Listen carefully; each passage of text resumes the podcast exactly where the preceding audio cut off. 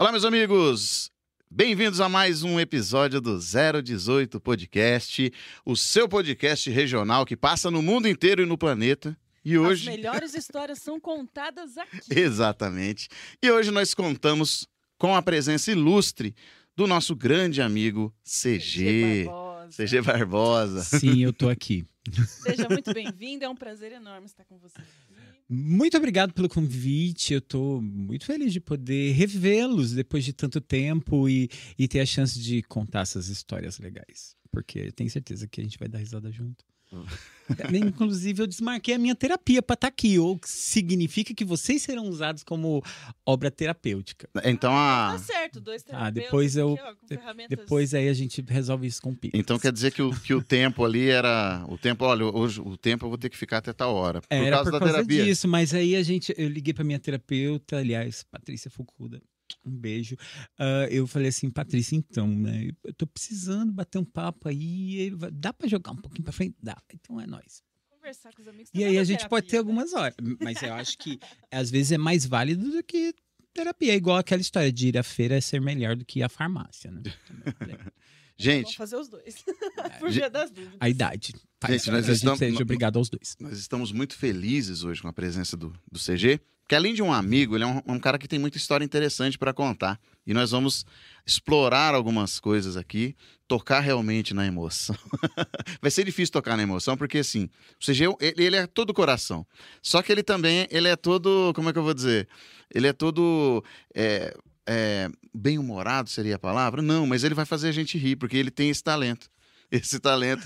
E, e- e não é de propósito. E você sabe que aquele aulão que a gente deu em, sei lá, 2017, 2018, Foi, em Álvares. Machado, até hoje eu ouço pessoas falando da piada que eu falei sobre capirotinhos dentro do salão paroquial.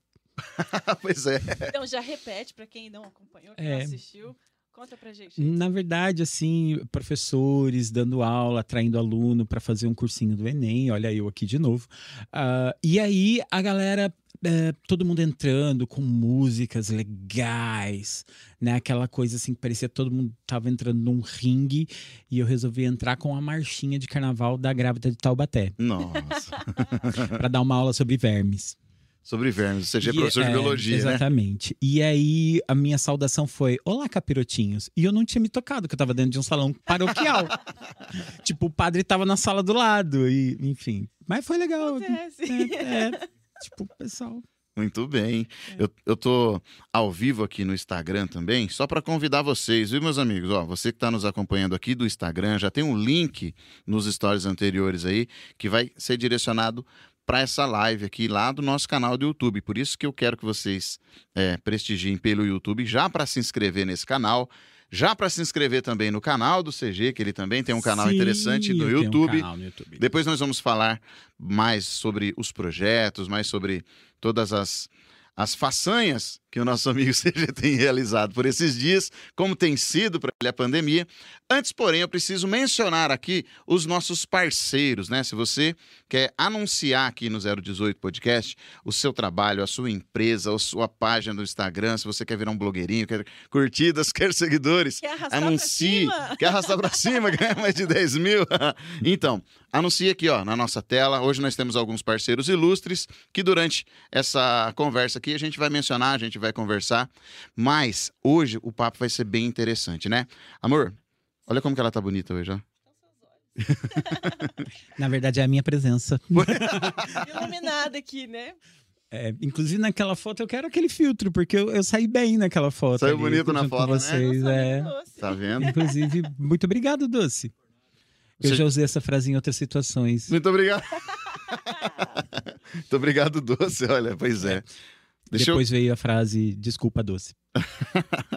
Deixa-. Deixa eu, eu vou, eu vou começar aqui já pedindo para o, o CG falar um pouco. CG, primeira coisa, vamos falar da sua.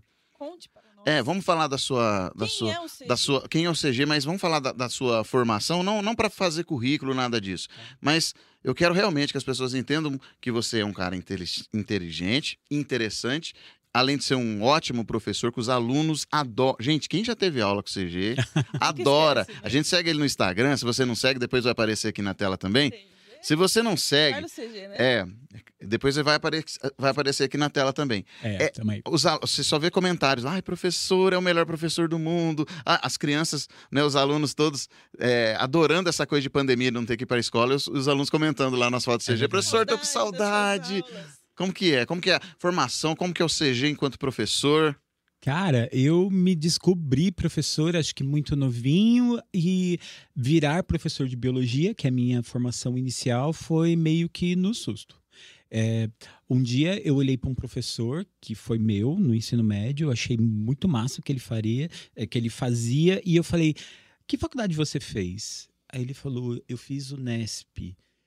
Ah, daqui de Assis, porque eu era- sou de Assis, né? Ele falou: "Sim, eu larguei tudo que eu ia fazer, todos os planos que eu tinha construído nos últimos 10 anos, me inscrevi na mesma faculdade que o cara prestou, passei e fui fazer biologia.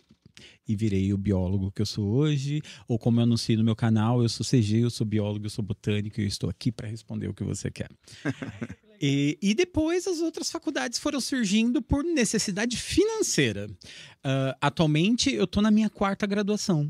Eu estou fazendo atualmente ah, bacharelado em ciências de dados. Eu estou indo assim para um rolê de programação, informática e tal. Totalmente E- atual, É, né? e, e eu tô apaixonado. Eu tô realmente nadando em águas completamente desconhecidas e é exatamente esse ambiente que eu gosto. Eu sou formado em física também e sou formado também em gestão empresarial. Afinal de contas, eu tinha que arranjar uma profissão que desse dinheiro que não fosse ser professor, não é mesmo?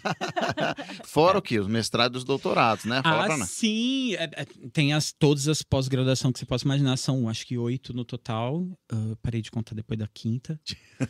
Ah, Mas, sinceramente, se alguém pergunta pra mim hoje, eu sou professor universitário, dou aula em faculdade também.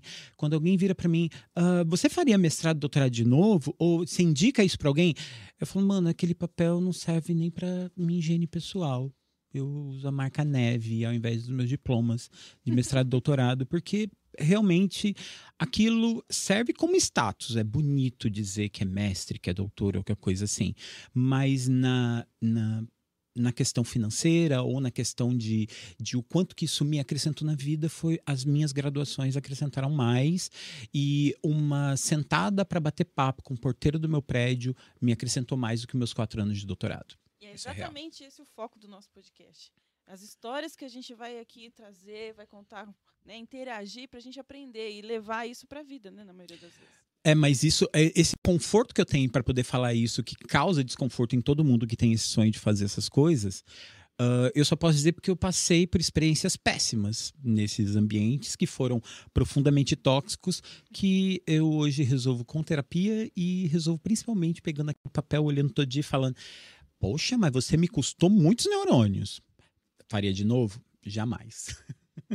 Mas você teve que fazer para saber que não quer, né? É, exatamente. É. é. Agora, se alguém perguntar, não faça, tá? Procura outra coisa pra fazer. Esse negócio de depender de bolsa de estudo e virar escravo de orientador é muito bonito quando você é orientador. Quando você é estudante, é uma bosta. E você já, é- já foi orientador? Cara, eu sou orientando, assim, orientador.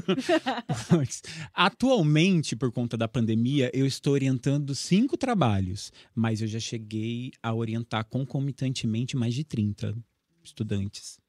Principalmente na área da saúde, que é onde eu atuo mais fortemente, assim, dando aula. E aí você tocava o terror? Era aquele cara. Cara, eu acho que exatamente por causa da minha vivência ser muito.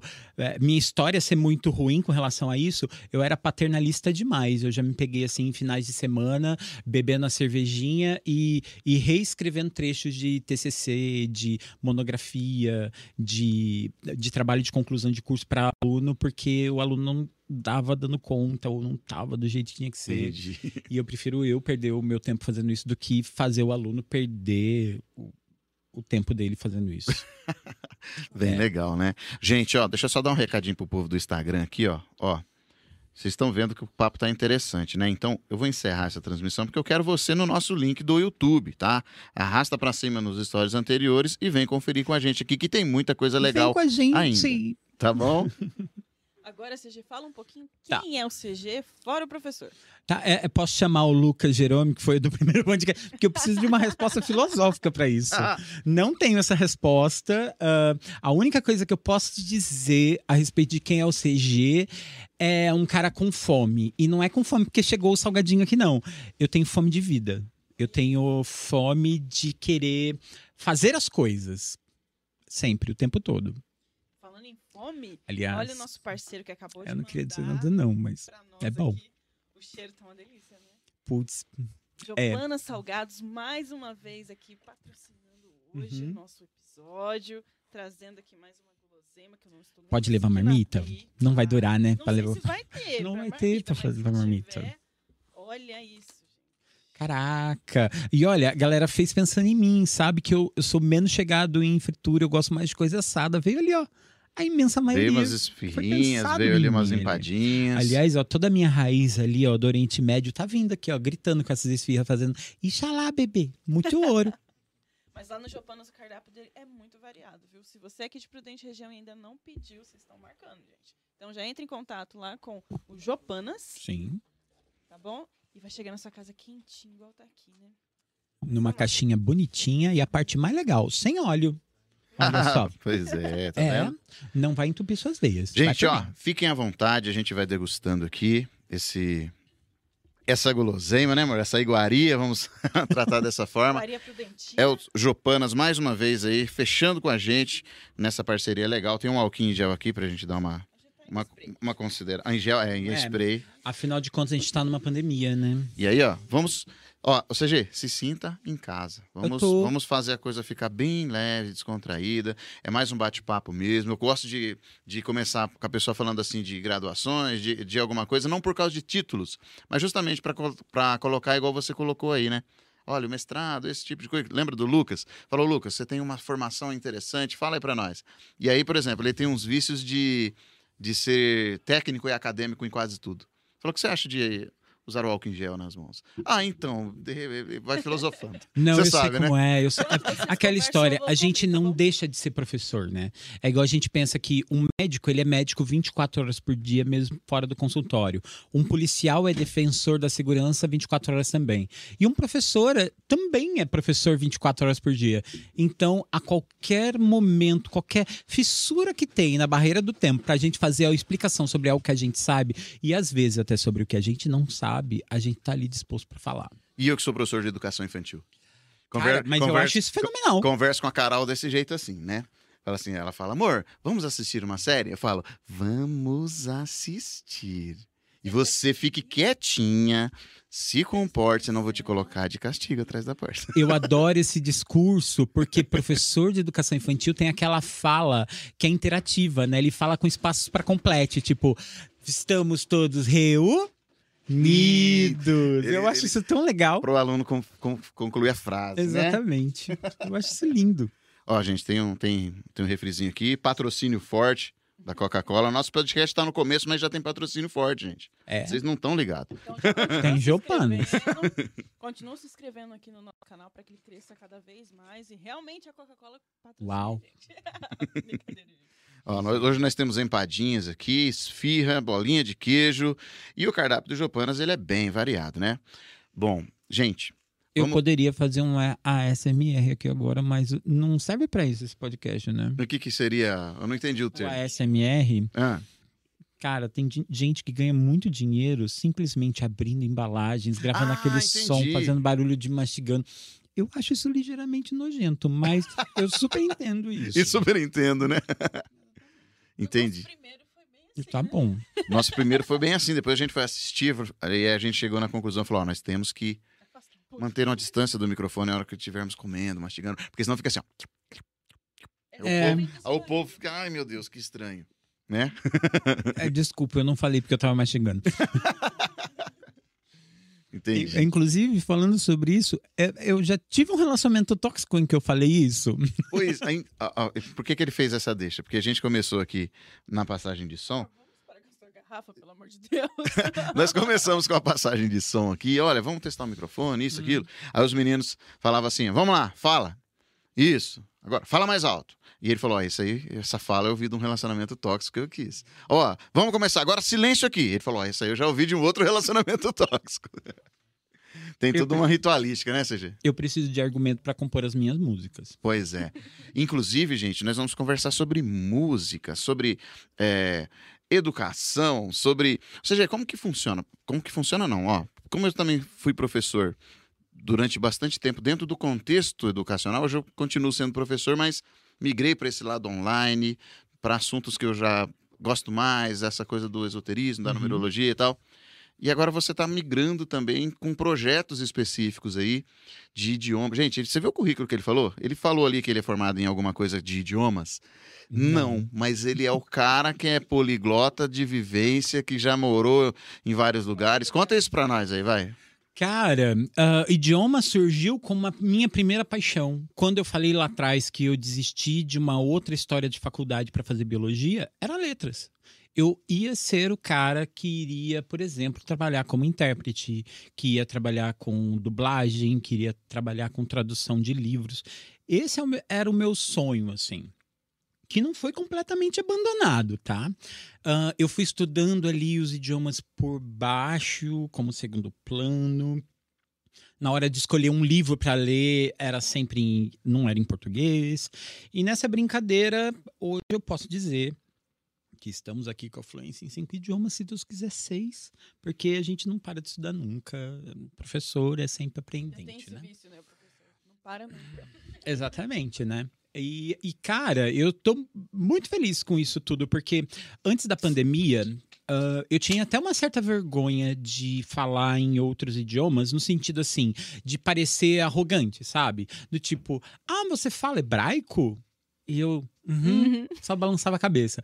Ah, e aí, hoje, quando eu me deparo com uma situação onde as aulas são menos frequentes, as escolas particulares não pagam tão bem quanto eu gostaria, e aí surge a oportunidade de usar essa minha experiência para dar aula. Engasgou, gata? o meu relacionamento abusivo aqui fez quase engolir a garrafa. Isso acontece. Inclusive, já aconteceu em algum relacionamento. Foi no relacionamento número 4, provavelmente. Vamos falar então dos seus relacionamentos? Não foi de propósito, amor. não foi, não, né, amor? Eu vi isso do relacionamento número 5. Foi sem querer. Foi você que colocou a- a- um refrigerante na minha frente. A culpa sempre é do outro. É sempre do outro. Bom, ah, o que, que você quer saber inicialmente? Conta um pouquinho pra nós se o seu coração já foi partido alguma vez, ou qual foi a última vez que isso aconteceu. Gente, eu substituí meu coração por um, car- por um carburador, sei lá, uns 10 anos atrás. Esse negócio de, de ter coração é pra amador. pros fracos. É, a gente deixa carinho pros amigos. O resto é, é finanças. Hum. Como que, assim, a gente acompanha o Uhum. CG pelas redes sociais, porque ele, como eu disse, é uma pessoa muito interessante e é legal, né? Vocês têm o seu Instagram, você sabe as pessoas que você segue, enfim. Quando o CG vai postar um story, vai postar uma propaganda de um vídeo, do curso, de alguma coisa dele, Sim. tem toda essa excentricidade que a gente sabe que é a dele. E é engraçado que eu não noto que sou assim até ter alguém pra falar. Tipo, É natural. Não sei, eu não sei até onde isso é encenado por mim, sabe? Ahn, eu, eu sei que eu tenho um personagem. Eu tenho, eu acho que eu tenho uma persona, né? Porque é algo que só eu poderia fazer, ninguém poderia me imitar. Mas ah, eu não sei até onde isso é natural ou construído. Eu sei que, por exemplo, eu como professor, eu fui ensinado a chamar atenção. Eu Uhum. preciso chamar atenção para que as pessoas olhem para mim e falem assim: nossa, o que, que esse cara tem a dizer? Ah, e isso pode vir desde uma estampa legal para uma camiseta até uma fala, até uma entonação certa. E eu acho que as redes sociais, para mim, como professor, é o meu terceiro instrumento de trabalho. É a forma das pessoas me enxergarem. O Instagram, principalmente, o Facebook eu uso bem menos hoje em dia, mas o Instagram, ele é, para mim, hoje em dia, a minha principal propaganda e é o que atrai os meus alunos. Assim, as pessoas chegam a mim para fazer meus cursos, principalmente através do Instagram. É a minha principal rede. E eu tô muito feliz com isso. Então, Inclusive, é, quero mais. e é legal que no, Instagram ele começa a, a fazer a, a propaganda, alguma coisa assim, do, de cursos ou de qualquer coisa. Daqui a pouco ele posta uma foto com o namorado, com o amor ali. Aham. E, e tem todo esse contexto excêntrico também por trás, né? As legendas são as melhores. Não, Não, as legendas são as melhores. Você olha ali, as legendas têm. têm como é que eu vou dizer? Não são alfinetadas, porque não, não, não é, não é o intuito, mas, mas tem sempre uma, um É ponto reflexivo, né? Rede social é recorte no tempo, né? A É. gente posta o que é mais bonito, mas a gente, re- a gente posta também ah, o momento, que não é só às vezes a imagem, é a fala. Né? E as minhas falas colocadas fora de contexto, elas sempre fica parecendo como se fosse um shading, assim. É, tipo, é, tipo, parece que eu tô sempre tirando onda com a cara de alguém. e não, eu nunca estou tirando onda com a cara. A única pessoa que eu tiro onda com a cara é de mim mesmo. Eu acordo de manhã, olho pra aquele lá e falo assim: Ai, mano, você tem quase 40 anos, mano. Cria vergonha nessa cara. Deixa de ser adolescente.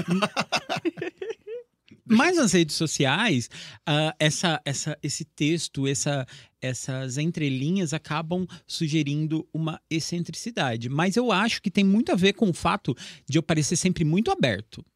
As pessoas chegam fácil em mim e me cumprimentam, e as pessoas chegam e falam assim: Oi, CG, tudo bem? Eu, eu olho, dou aquele sorriso amarelo e falo assim: Oi, mas eu provavelmente eu não sei quem, é a pessoa você, né? né? Mas ela, tipo, me acompanha nas redes sociais e eu fico feliz, assim, porque eu encontro ah, pessoas abrindo sorrisos o tempo todo. Isso é bom sinal. Por que do CG? Traduz pra nós aí. Então, isso foi um apelido que eu ganhei na faculdade. Meu nome é muito comum, meu nome é Carlos. Eu, tipo, eu sou de uma geração que eu entrava na sala de aula para como aluno, tinha mais três Carlos na sala. E geralmente é um nome composto, né? É Carlos Augusto, Carlos Eduardo, Carlos Henrique. Eu sou só Carlos, né? E eu não tenho apelidos. Hum. Não tenho apelidos, né? Então, na escola, esses outros Carlos ganhavam apelidos e eu ficava sendo só o Carlos. Quando chegou na faculdade, tinha outro Carlos na sala. E esse outro Carlos tinha um apelido. Ele era Carlos Eduardo, virou Caê. E aí o pessoal olhou: bom, se esse é o Caê, esse é o CG, porque eu sou Carlos Gomes. e ali ficou. Os professores de faculdade me chamam de, de CG até hoje, 20 anos depois de formado. Os amigos de infância me chamam de CG. Pegou. Esse apelido pegou. E foi dado por um colega de faculdade totalmente assim aleatório, com bate-papo e isso Com a virou. mínima intenção, né, de que Veio a pegasse. banda, virou CG, eu me tornei professor, eu sou CG, já tô dando aula para segunda geração de alunos, eu já tô dando aula para filhos de ex-alunos meus e eu continuo CG e eu provavelmente já sou tio CG, porque meus alunos, né, aquela relação que a gente estabelece com os alunos, eu virei tio CG para muitos deles e eu super abraço a causa e tamo aí para virar vovô CG. É legal que apelidos, no, no, no geral, eles pegam quando a pessoa não gosta, né? É, mas no meu foi extremamente satisfatório, porque é muito mais fácil vender ah, a minha imagem como sendo CG do que Carlos. Carlos Gomes, pior ainda, porque tem um maestro. O cara, o cara compôs tipo, a trilha sonora da Voz do Brasil, sabe? O cara construiu a ópera do Guarani no Brasil, sabe? E não é uma música que a gente gosta. Viu, viu, viu que moral pra ele você ter o mesmo nome dele? É, exatamente, viu? Né? Mal sabe ele. Viu? O que eu já fiz com esse nome. Pois Esse é. deixa pro 018 maiores, né, amor? 018, É, 018 mais mais. 18. Zero mais É. 18. É, porque Esse é só pra 018 baixinhos. mais é uma versão aí para idosos. Inclusive, daqui 20 anos estamos aí. Também. Pois é. Mas vai demorar ainda, né? Nós estamos jovens. Você falou aí, ó, eu tenho quase 40. Eu também tenho quase 40. Você é do quê? De 82? Eu sou de 82. Eu também. Mais É. uma coincidência. E eu vou ter que contar aqui, gente, uma, uma curiosidade que aconteceu há um tempo atrás. Eu não sei se vocês conseguiram reparar a semelhança entre o Wagner e o Carlos. Ah, e o CG. irmãos. Então, são do mesmo ano e a gente tem uma parede da mesma cor. Sim. Um belo dia, minha irmã estava passeando pelo Instagram, aleatoriamente, e ela me manda um print. Carol, que perfil novo é esse do Wagner? Não era do Wagner, gente. Era o CG na parede azul dele, só Sim. metade do rosto, e ela achando que era o Wagner. Essa é a parte mais interessante, porque não é qualquer um que tem uma parede azul em casa. Não, né? aquele mesmo tom. Sério, é um azul profundo, assim, é um azulzão mesmo, assim. Uhum. É. E até explicar que não era, ela teimando comigo que era o Wagner. Eu falei, não é, Gabi, é um amigo nosso, não é. Ela, mas é ele. Eu falei, não é, Bibi, não é. A parte mais interessante é que ela não reparou que eu, que eu sou careca, né? Ele também careca. Isso aqui é um detalhe, agora que é um, um dado novo, Isso aqui é- entendeu? Tá dando É uma nova novo. instrução. É Olha muito só. novo isso. Você sabe que eu fiquei careca depois de raspar a cabeça, né? Porque eu ainda tinha cabelo, ainda tinha bastante cabelo, mas eu sempre detestei o meu cabelo. E aí eu comecei a cortar cada vez mais baixinho, cada vez mais baixinho. Ele um se dia eu recusou. olhei, eu falei assim, não quero mais. E aí acho que Deus ouviu. E aí ele tirou. e eu nem achei que foi um castigo. O meu foi assim. Não, foi- não é que foi assim, mas assim, enquanto eu tinha cabelo, que eu cortava, tinha umas entradas e eu ainda mantinha aquilo cortando, o cabeleireiro todo mês ali. Um belo dia eu falei, acho que eu vou cortar bem curtinho hoje.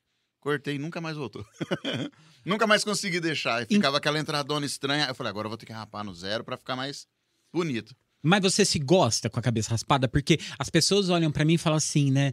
Ah, que dó. Mas eu me adoro de cabeça raspada. Parece que eu de cabelo fico estranho. Aliás, faz uns dias. Eu preciso raspar a cabeça, inclusive, porque já tá dando pra pegar. Ah, e eu me olho com o cabelo um pouquinho maior e eu não. Não se enxerga gosto, Não, mais. é a- aquela história. Eu meio que construí a imagem de ter uma barba, mesmo que não seja lá essas coisas, mas uma barba. E a cabeçona grande e branca. A grande branca. É. Eu gostava. Eu gostava quando... Porque assim, Esse É, corte vai tem- ficar bem engraçado, né? tem até, uma, his- tem até uns... Essas frases de vocês dois, a continuação. É. Não, mas é assim, ó. Porque tem, tem esse estigma, né? Que a pessoa fala, puxa vida, ficou careca, né? Que dó. Tem, um, tem olhos tão bonitos, falavam pra mim. Olha, olho, tem um Então, olho tão né? bonito, uma boca tão bonita, né? Mas ficou careca, né? Que coisa. É Então- como se fosse um defeito. Falei, não, mas isso Uma nunca foi um problema. Até que eu conheci a Carol e ela não me aceitava. Ela não aceita a minha identidade. Faz parte do nosso relacionamento abusivo. Ela não entendeu? aceita, sabe? Ela quer me mudar de todas as formas. Ela não aceita o meu jeito de vestir, sabe? Quando eu, A Quando eu- excentricidade quando, dele quando eu tá visto no- uma- o, meu, o meu estilo próprio de calça tactel, Ai, E- meu Deus. uma camisa do ACDC, Ai, meu Deus. sabe? E ela fica querendo me vestir de Mauricinho. Eu falei, não serve É. Mauricinho, sapatênis, camiseta gola polo não rola. Então, E, Então. ela, e ela, a gente passa em frente daquelas lojas, ela vê aqueles manequins desse, desse, com esse perfil. E ela Desse fala, ah, amor, olha que lindo aquela camisa polo, bonita, com aquela Os meus calça. filhos eu posso realizar esse. Eu falo, Até eles completarem 15 anos e queimarem todas as fotos que eles tinham do que é. Eu falo, amor, você não me aceita. Aí ela falou assim, amor, você ainda tem bastante cabelo. Acho que dá pra você fazer um implante de cabelo. Aí eu falei, mas espera aí, esse negócio estava resolvido na minha vida, já, né? A função de ficar rapando a cabeça sempre que é, me incomoda, eu não gostava. É, eu também não gosto da rotina, mas também ah, acaba ficando assim, uma rotina do tipo, você acorda e escova os dentes todos os dias, antigamente eu penteava o cabelo, agora eu raspo o cabelo. Como eu tô de férias, eu não tô raspando o cabelo, mas aí isso não importa, eu tô escovando o dente, essa é a parte que importa. É, tá bom, é. Quando a gente pegou Covid, foi uma dificuldade até tomar banho. A gente tomava banho ali porque era, olha, é uma coisa de valor próprio muito, é? muito sério. Porque. Não, é, não é mesmo, amor? É. Porque a gente, A gente ficou tem- meio A gente tem debilitado um ali. acordo lá em Sério que casa. vocês ficaram assim, debilitados a ponto de pensar se valia a pena o banho? Os- a, O nossa, Wagner ca- era a desculpa que ele queria, perfeita, né? a nossa, Bom, ele vestia calça de tactel, tudo bem, eu te perdoo. a nossa casa. Covid. a nossa Por que, casa- que não levou, né? Nunca mais ia precisar ver a calça de tactel dele. A nossa casa tem uma escada e na, na parte de baixo fica os cachorros, lá Uhum. que a gente colocava comida pra eles. Só que a gente ficou com debilitado, respiração, tosse, aquela coisa. E pra tratar dos cachorros, a gente descia lá Não e não aguentava aguentava subir. subir a escada. E a Fazia gente- em três viagens, Nossa, a cinco gente degraus. colocava muita ração, falou, tem que durar pra hoje, amanhã e depois. A gente olhava pela janela descia lá, Por isso, descia por cordinha, gente. a gente olhava pela janela e falava, ainda São tem, 20 degraus. ainda tem uma combuquinha lá com comida, com ração pra eles. Olhava pela janela. Pela janela. É, porque foi... Você chegou a pegar a Covid, não? Cara, não, ah, mas eu Não que fiquei você sobre sabe, né? aviso. É bem isso. Ah, mas em casa ficou todo mundo sobre aviso, assim. O meu namorado pegou Covid no trabalho, porque ele trabalha em escritório e tal. Ele, ele fica, na verdade, ele não pegou, mas tinha colega Teve de contato. trabalho com, e aí ficou com aquele, né, com aquela sensação assim, ai meu Deus, pra onde que eu vou? Porque eu sou diabético, então eu tenho comorbidade, e a minha sogra já é uma senhora idosa, então ele ficou naquela assim, e aí os dois ficaram assim, naquela ansiedade de três, quatro dias para poder fazer o exame e ver alguma coisa. Mas ainda bem, não, eu já tô vacinado, ah, família vacinada, e eu posso dizer que na minha casa ninguém teve, ah, e eu já per- perdi vários amigos com Covid. E essa é a parte triste, né? Porque ah, quando você é professor de biologia, né, e quando você tem visualização demais, assim, muita visibilidade para a rede social, as pessoas vêm, né, é, pedindo opinião, pedindo atenção. Ah, meu papel como professor também em combate de fake news tem que ser ardente no rolê. Então, assim, ah, eu não tive, mas tive vivências de. E essa é a parte ruim. Parece que a gente sofre pelo outro sem sentir no couro, né? Que é a pior parte. Com a gente foi bem tenso. Foi porque, assim, a gente ficou muito mal. A Carol teve pneumonia, comprometimento pulmonar. O pai dela, infelizmente, faleceu. Nós perdemos o pai dela.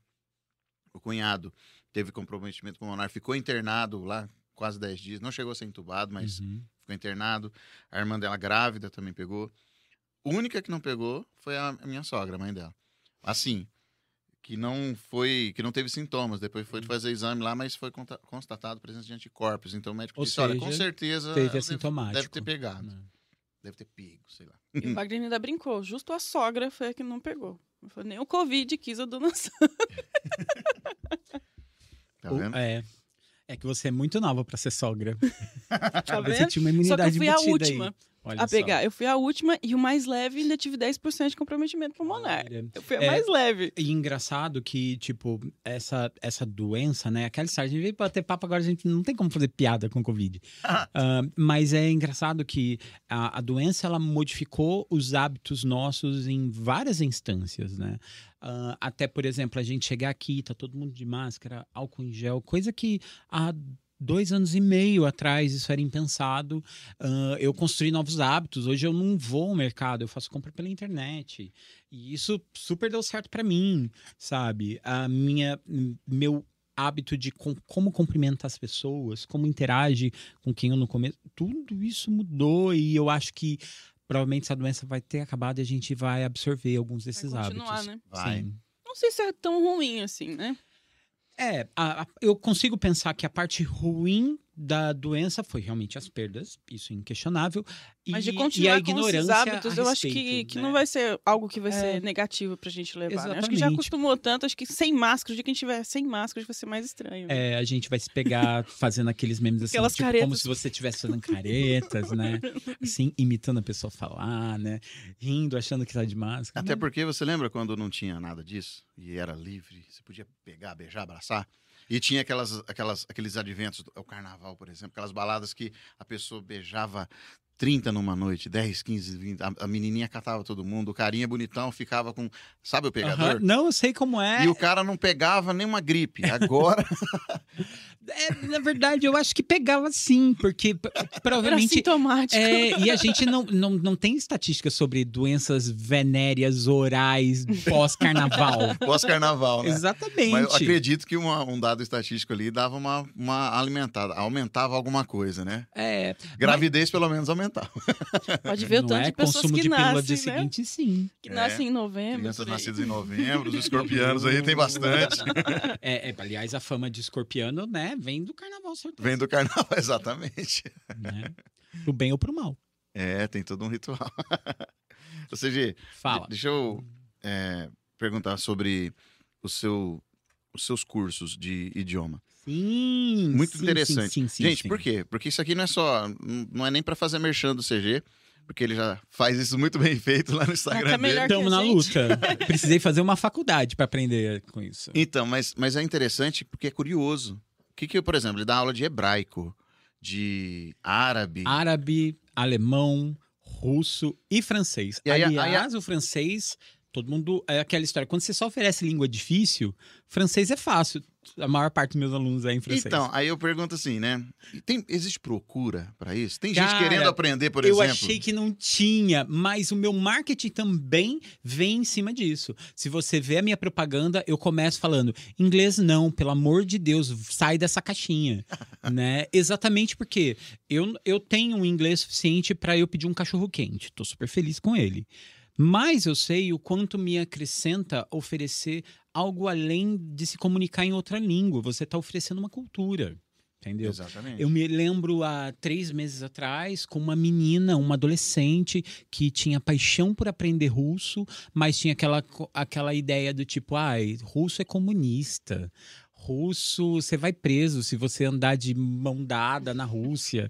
E, cara, é, o dia que eu contei para ela que a Praça Vermelha na Rússia, é, eles chamam de Praça Vermelha não porque ela é vermelha, porque ela não é vermelha, mas é porque a palavra vermelho em russo quer dizer bonito, é praça bonita, né?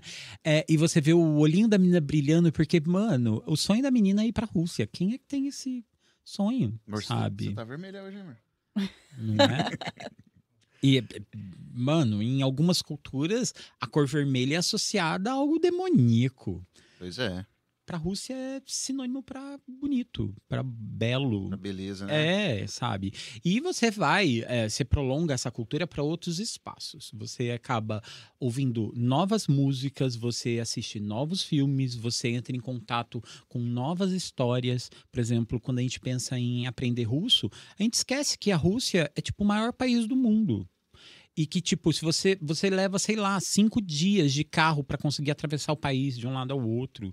E, e quando você atravessa, a distância não é só física, é cultural. É igual, por exemplo, a gente achar que no Brasil todos os brasileiros são iguais. Você tem uma história de um gaúcho que é completamente diferente com a formação de um é, nortista ou de um nordestino. E a gente daqui consegue ver as diferenças, mas quem vê de fora é tudo igual, sabe? Sim. E quando você vai aprender uma língua nova, que você insere esses outros contextos, que você tá ali para bater papo mais do que dar algo para pessoa que vai aumentar o currículo dela, mano, você vai para um lugar muito único, assim, você atinge as pessoas de um modo muito único. E, e a parte mais legal, não tem concorrência, né? E literalmente mostra um mundo novo, né, pra pessoa, né? Abre as Cara, portas pra um mundo muito diferente. né? Sim, é, e assim, eu, eu nunca me peguei. Eu, eu sou professor, por exemplo, de francês há 20 anos. Eu sempre tive alunos de francês, porque sempre teve uma demanda de procura. Os outros idiomas sempre foi uma questão assim, é, era exótico você falar. Tipo, quem me procurava para tela de hebraico? Pastor de igreja, sabe? Para poder falar sobre a Bíblia na língua original. Sabe? Quem me procurava para aprender árabe? Sempre algum maluco achando que se aprendesse árabe teria lá o segredo para fazer uma bomba.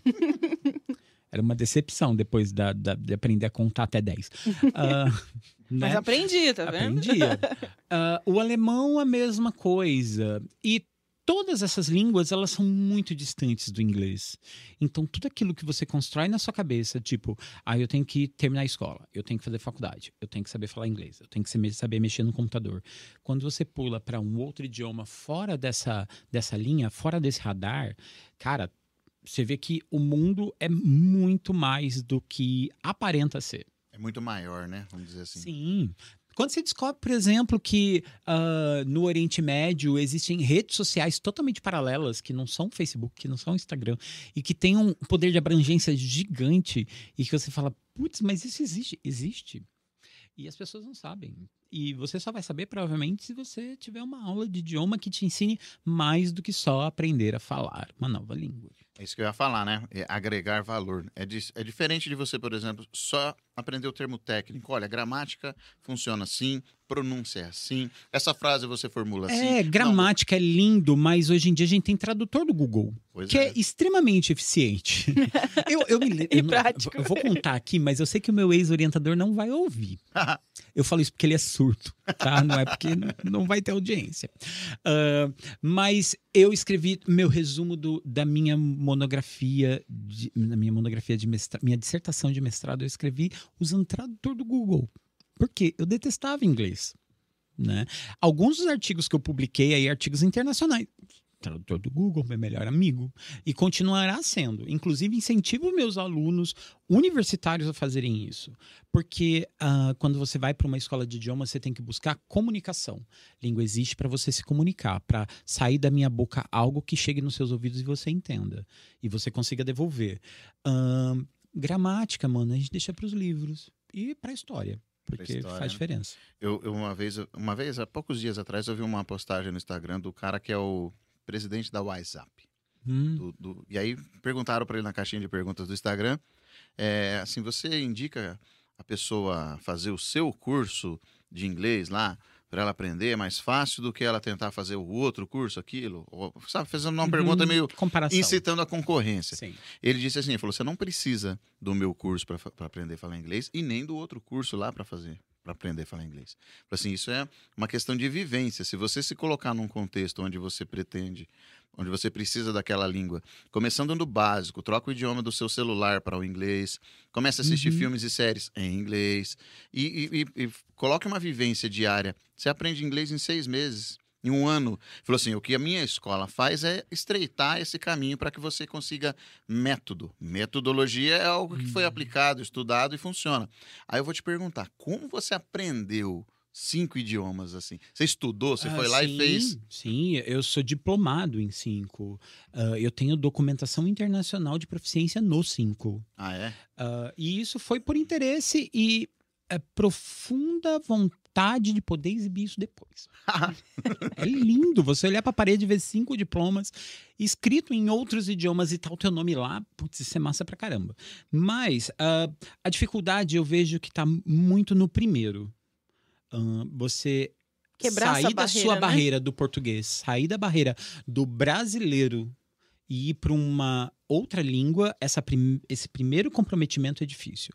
Porque tem a ver com a construção de uma personalidade numa nova língua, de você pensar num outro idioma, e isso é difícil. Você, é, você não consegue traduzir muitas línguas ao pé da letra, porque ah, muito do que a gente fala tem a ver com o jeito como a gente fala, tem Situação, tem as contexto. expressões idiomáticas que são únicas para cada idioma.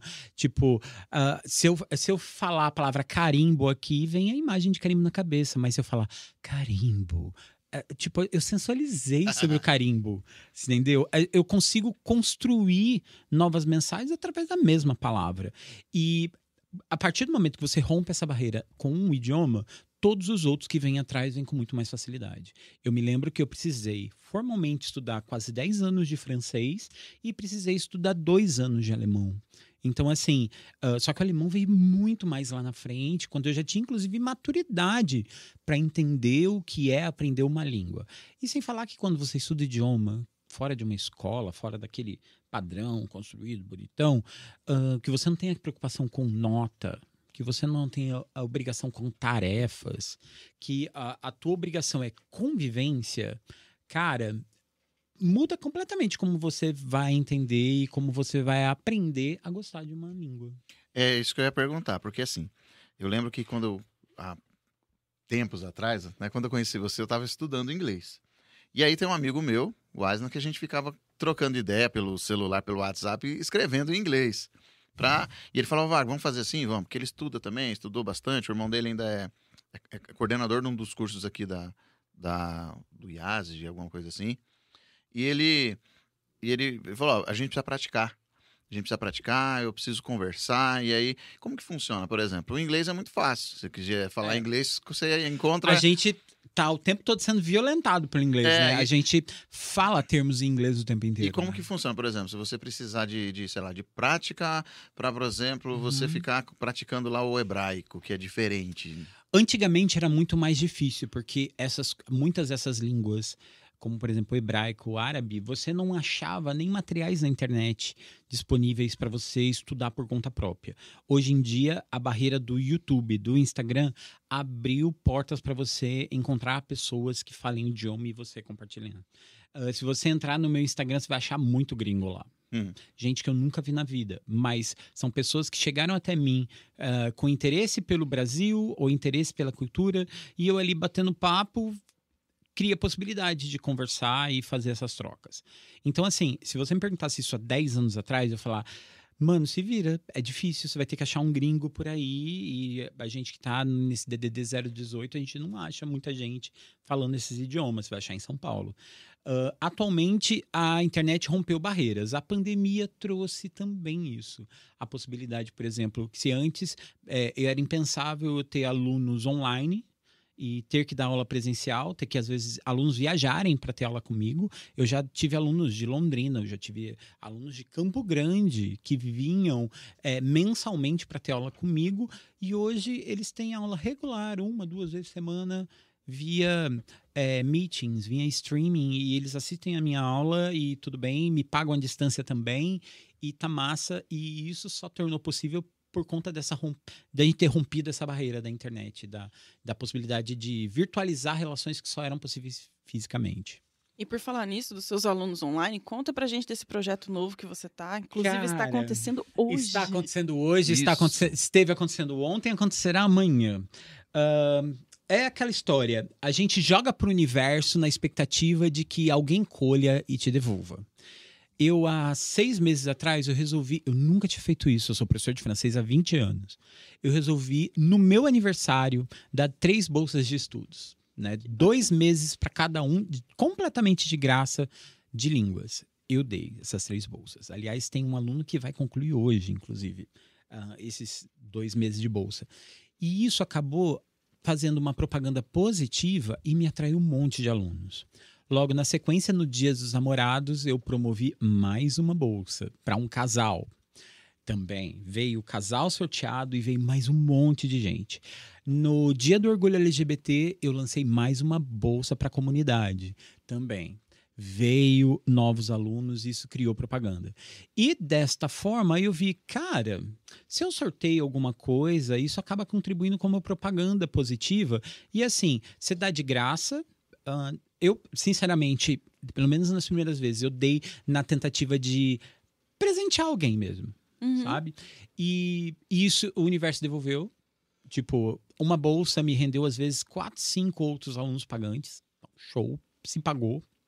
E hoje eu vejo que eu posso contribuir com muitas outras coisas. Por exemplo, eu tenho 20 anos de carreira como professor em escolas particulares. Né? Eu já provei muita gente em vestibulares muito incríveis por aí. E, e eu sou muito requisitado por esses alunos para aulas, para aulões de Enem, FUVEST, Unicamp. E eu pensei, cara, eu posso fazer isso a um preço módico, porque eu não preciso sair de casa para fazer isso. E aí eu resolvi fazer o intensivão do Enem a 10 reais.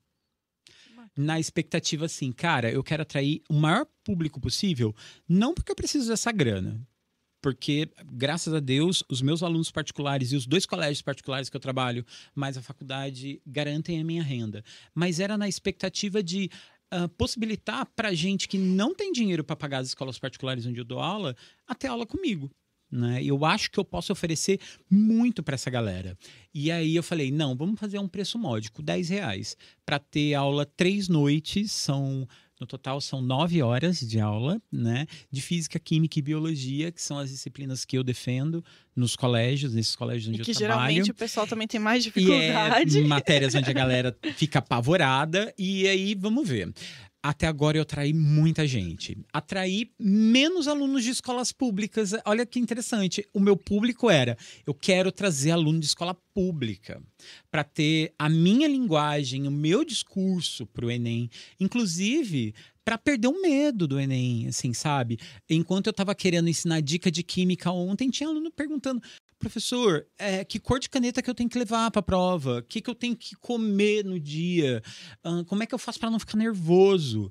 E todos esses tipos de coisa, eu também tenho histórico para poder contar de experiências de alunos. Minha experiência, eu fiz o primeiro Enem lá em 98.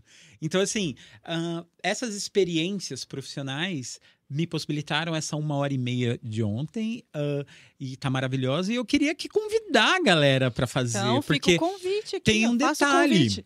a aula ela foi gravada. Então, quem perdeu o primeiro encontro e eles não são seriados, então dá para assistir separados, você pode assistir a aula de ontem, porque ela tá gravada e disponibilizada num canal de um Telegram que a gente montou só para esses alunos. Então já faz o convite, Então, já deixa o seu venham, contato. por favor, entrem em contato pelo meu Instagram, arroba carlosgbfilho. Entre em contato lá no privado. Ah, é, é um Pix de 10 reais e você ganha o link para assistir a aula. Um link que é uma aula visualizada pelo Google Meeting. E eu tenho gente assistindo aula do Brasil inteiro. Tem gente de Rondônia nesse curso de ontem. Top. Teve gente do Paraná, teve bastante gente aqui da região. E eu quero, quanto mais gente eu conseguir reunir em volta, melhor. Por quê? Ah, isso é um projeto que eu quero dar continuidade. Eu quero, por exemplo, o Enem é só final de novembro. Eu quero ter a possibilidade de fazer mais dois, três encontros a preços módicos. É, realmente assim a um preço que você não vai achar um cursinho por aí. E eu tenho certeza que as dicas que eu tenho para passar são muito boas. E semana que vem vai vir outro. Então, Semana ó, que aproveita. O público muda. A ma- semana que vem a gente está com o concurso do Banco do Brasil aberto. E aí agora eu quero atender o público que vai prestar o concurso do Banco do Brasil. E, E aí vai ser aula de né? Português, matemática, informática e conhecimentos bancários. Porque as pessoas esquecem que eu sou gestor empresarial. Então você que tá pra assistindo, não perde aula. tempo, já adiciona o o CG, preço vai ser ele. o mesmo rolê, viu? Vai ser um rolê de 10, 15 reais por aí. E vai ser também 3, 4 noites. Vai ser à noite. No conforto da sua Hum, casa. Se eu não posso assistir todos, porque, sei lá, tô trabalhando, tenho compromisso, as aulas ficam gravadas. Então, terminou a aula, não pude assistir ela inteira, você pode reassistir ela novamente. E se der tudo certo, semestre que vem eu abro um projeto maior, provavelmente com mais aulas, e sempre nessa expectativa, preço módico. Rolê de 5 reais, 10 reais, puxando muito caro, 15 reais. Essa é a ideia. Porque a ideia é ajudar a galera que nessa pandemia perdeu emprego, nessa pandemia não tem dinheiro para fazer curso e não tem possibilidade de sair de casa para fazer esses cursos. Uhum. Né? Por mais que a galera esteja se vacinando e a gente esteja aumentando a população protegida, a gente ainda tem seis meses para encarar, pelo menos, dentro de casa. Então, é, é uma chance que eu acho que eu posso oferecer e é na expectativa assim: ó, tô jogando pro universo. Devolva o que você possibilitar. Né? O que Essa vier. iniciativa é muito legal, né? Cada um contribuindo um pouquinho e tá abrindo portas. Isso, o conhecimento abre portas. Não, e a gente vive num mundo que tá assim o tempo todo na busca do lucro, né? Eu posso sim obter lucro com esse rolê, mas essa não é a, a razão pela qual isso iniciou, né? A ideia nesse primeiro instante é pensando individualmente de forma egoísta, aumentar a minha visibilidade e ter a possibilidade de, de ter todo esse conteúdo gravado. E esse conteúdo gravado pode se reverter, por exemplo, no meu canal do YouTube no futuro. E também você vai estar agregando valor, né? É, e eu acho que a parte mais interessante é agregando valor social. Exatamente. Porque, assim, é, no setor profissional, eu tenho o suficiente no sentido, eu já sou reconhecido pelo que eu faço. N- na questão de imagem, sou satisfeito com a imagem que eu construí até aqui. Ah, e agora falta o, o tripé final. Eu preciso acrescentar isso na vida das pessoas. Eu preciso que a minha comunidade ao em volta esteja melhor do que está, porque todo mundo estando bem, eu também estarei bem. Uhum. E Você contribuindo de alguma forma, né? Cara, isso vai voltar de algum jeito. Volta.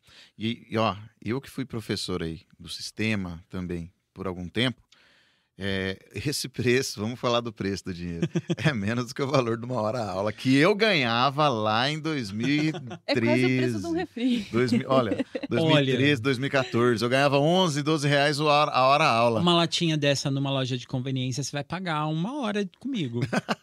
Tá vendo? E sabe o que é interessante, gente? Porque assim, além de toda a experiência dessa formação e tudo mais que o currículo do, do, do CG já, já foi mostrado aqui, tem todo um contexto de uma expertise que só quem é professor raiz tem. Você não vai aprender isso, por exemplo, lendo um livro somente. Pode ter o Sozinho. maior. Ou então assistindo ó, um, um vídeo, sei lá, de, de instrutivo só. Não, tem todo. A aula do CG é muito legal. É diferenciada mesmo. Não, é, é ali você. Você, por exemplo, você cria. é, eu, eu acho incrível a- o talento que você tem de fazer as pessoas criar interesse pela sua matéria. É. Por, por, ser, por, por ser com você. Porque é o seguinte, eu já tive professores de química, de biologia, que eram as matérias que eu mais odiava. Hoje eu trabalho com numerologia, com números. Eu gosto de matemática, eu gosto de números. Gosto dessa área de finanças, estudo bastante isso até hoje, mas lidar com números não é fácil. Você sabe que é um dos pontos que as pessoas não gostam muito, né? Sim. A gente não foi treinado desde pequeno. Pois é, e como números. criar um interesse? Como o, eu assisti um vídeo do, do canal do acho que foi o segundo vídeo que você colocou no Do seu YouTube. canal. Do YouTube. Sim.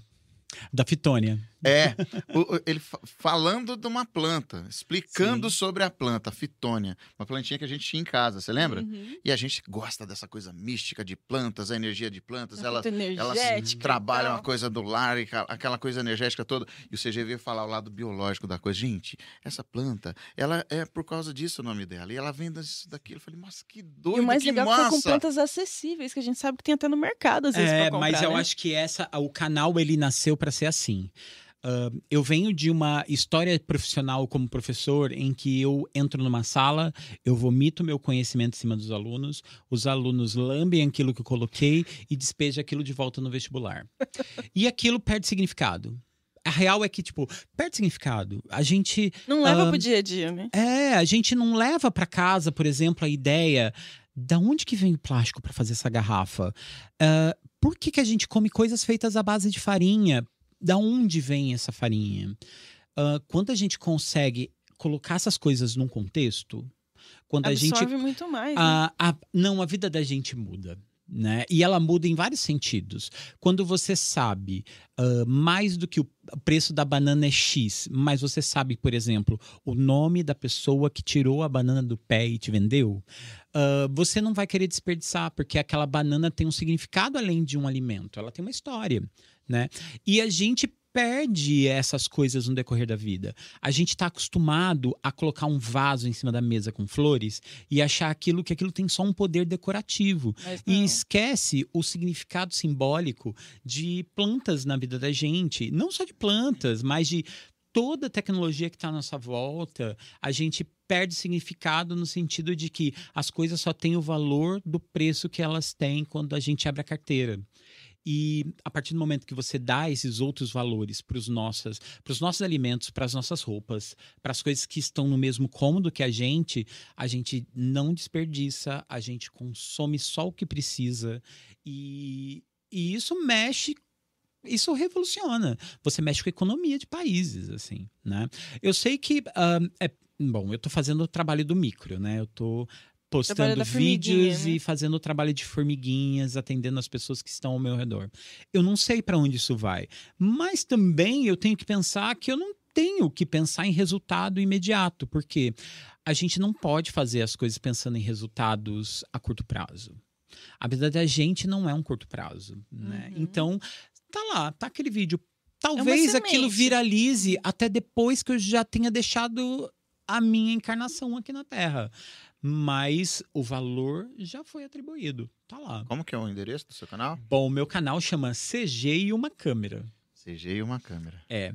Porque isso é uma relação. Isso é um relacionamento abusivo. tá? Porque aquela história, eu sou uma pessoa, eu estou diante de uma câmera que é uma tecnologia.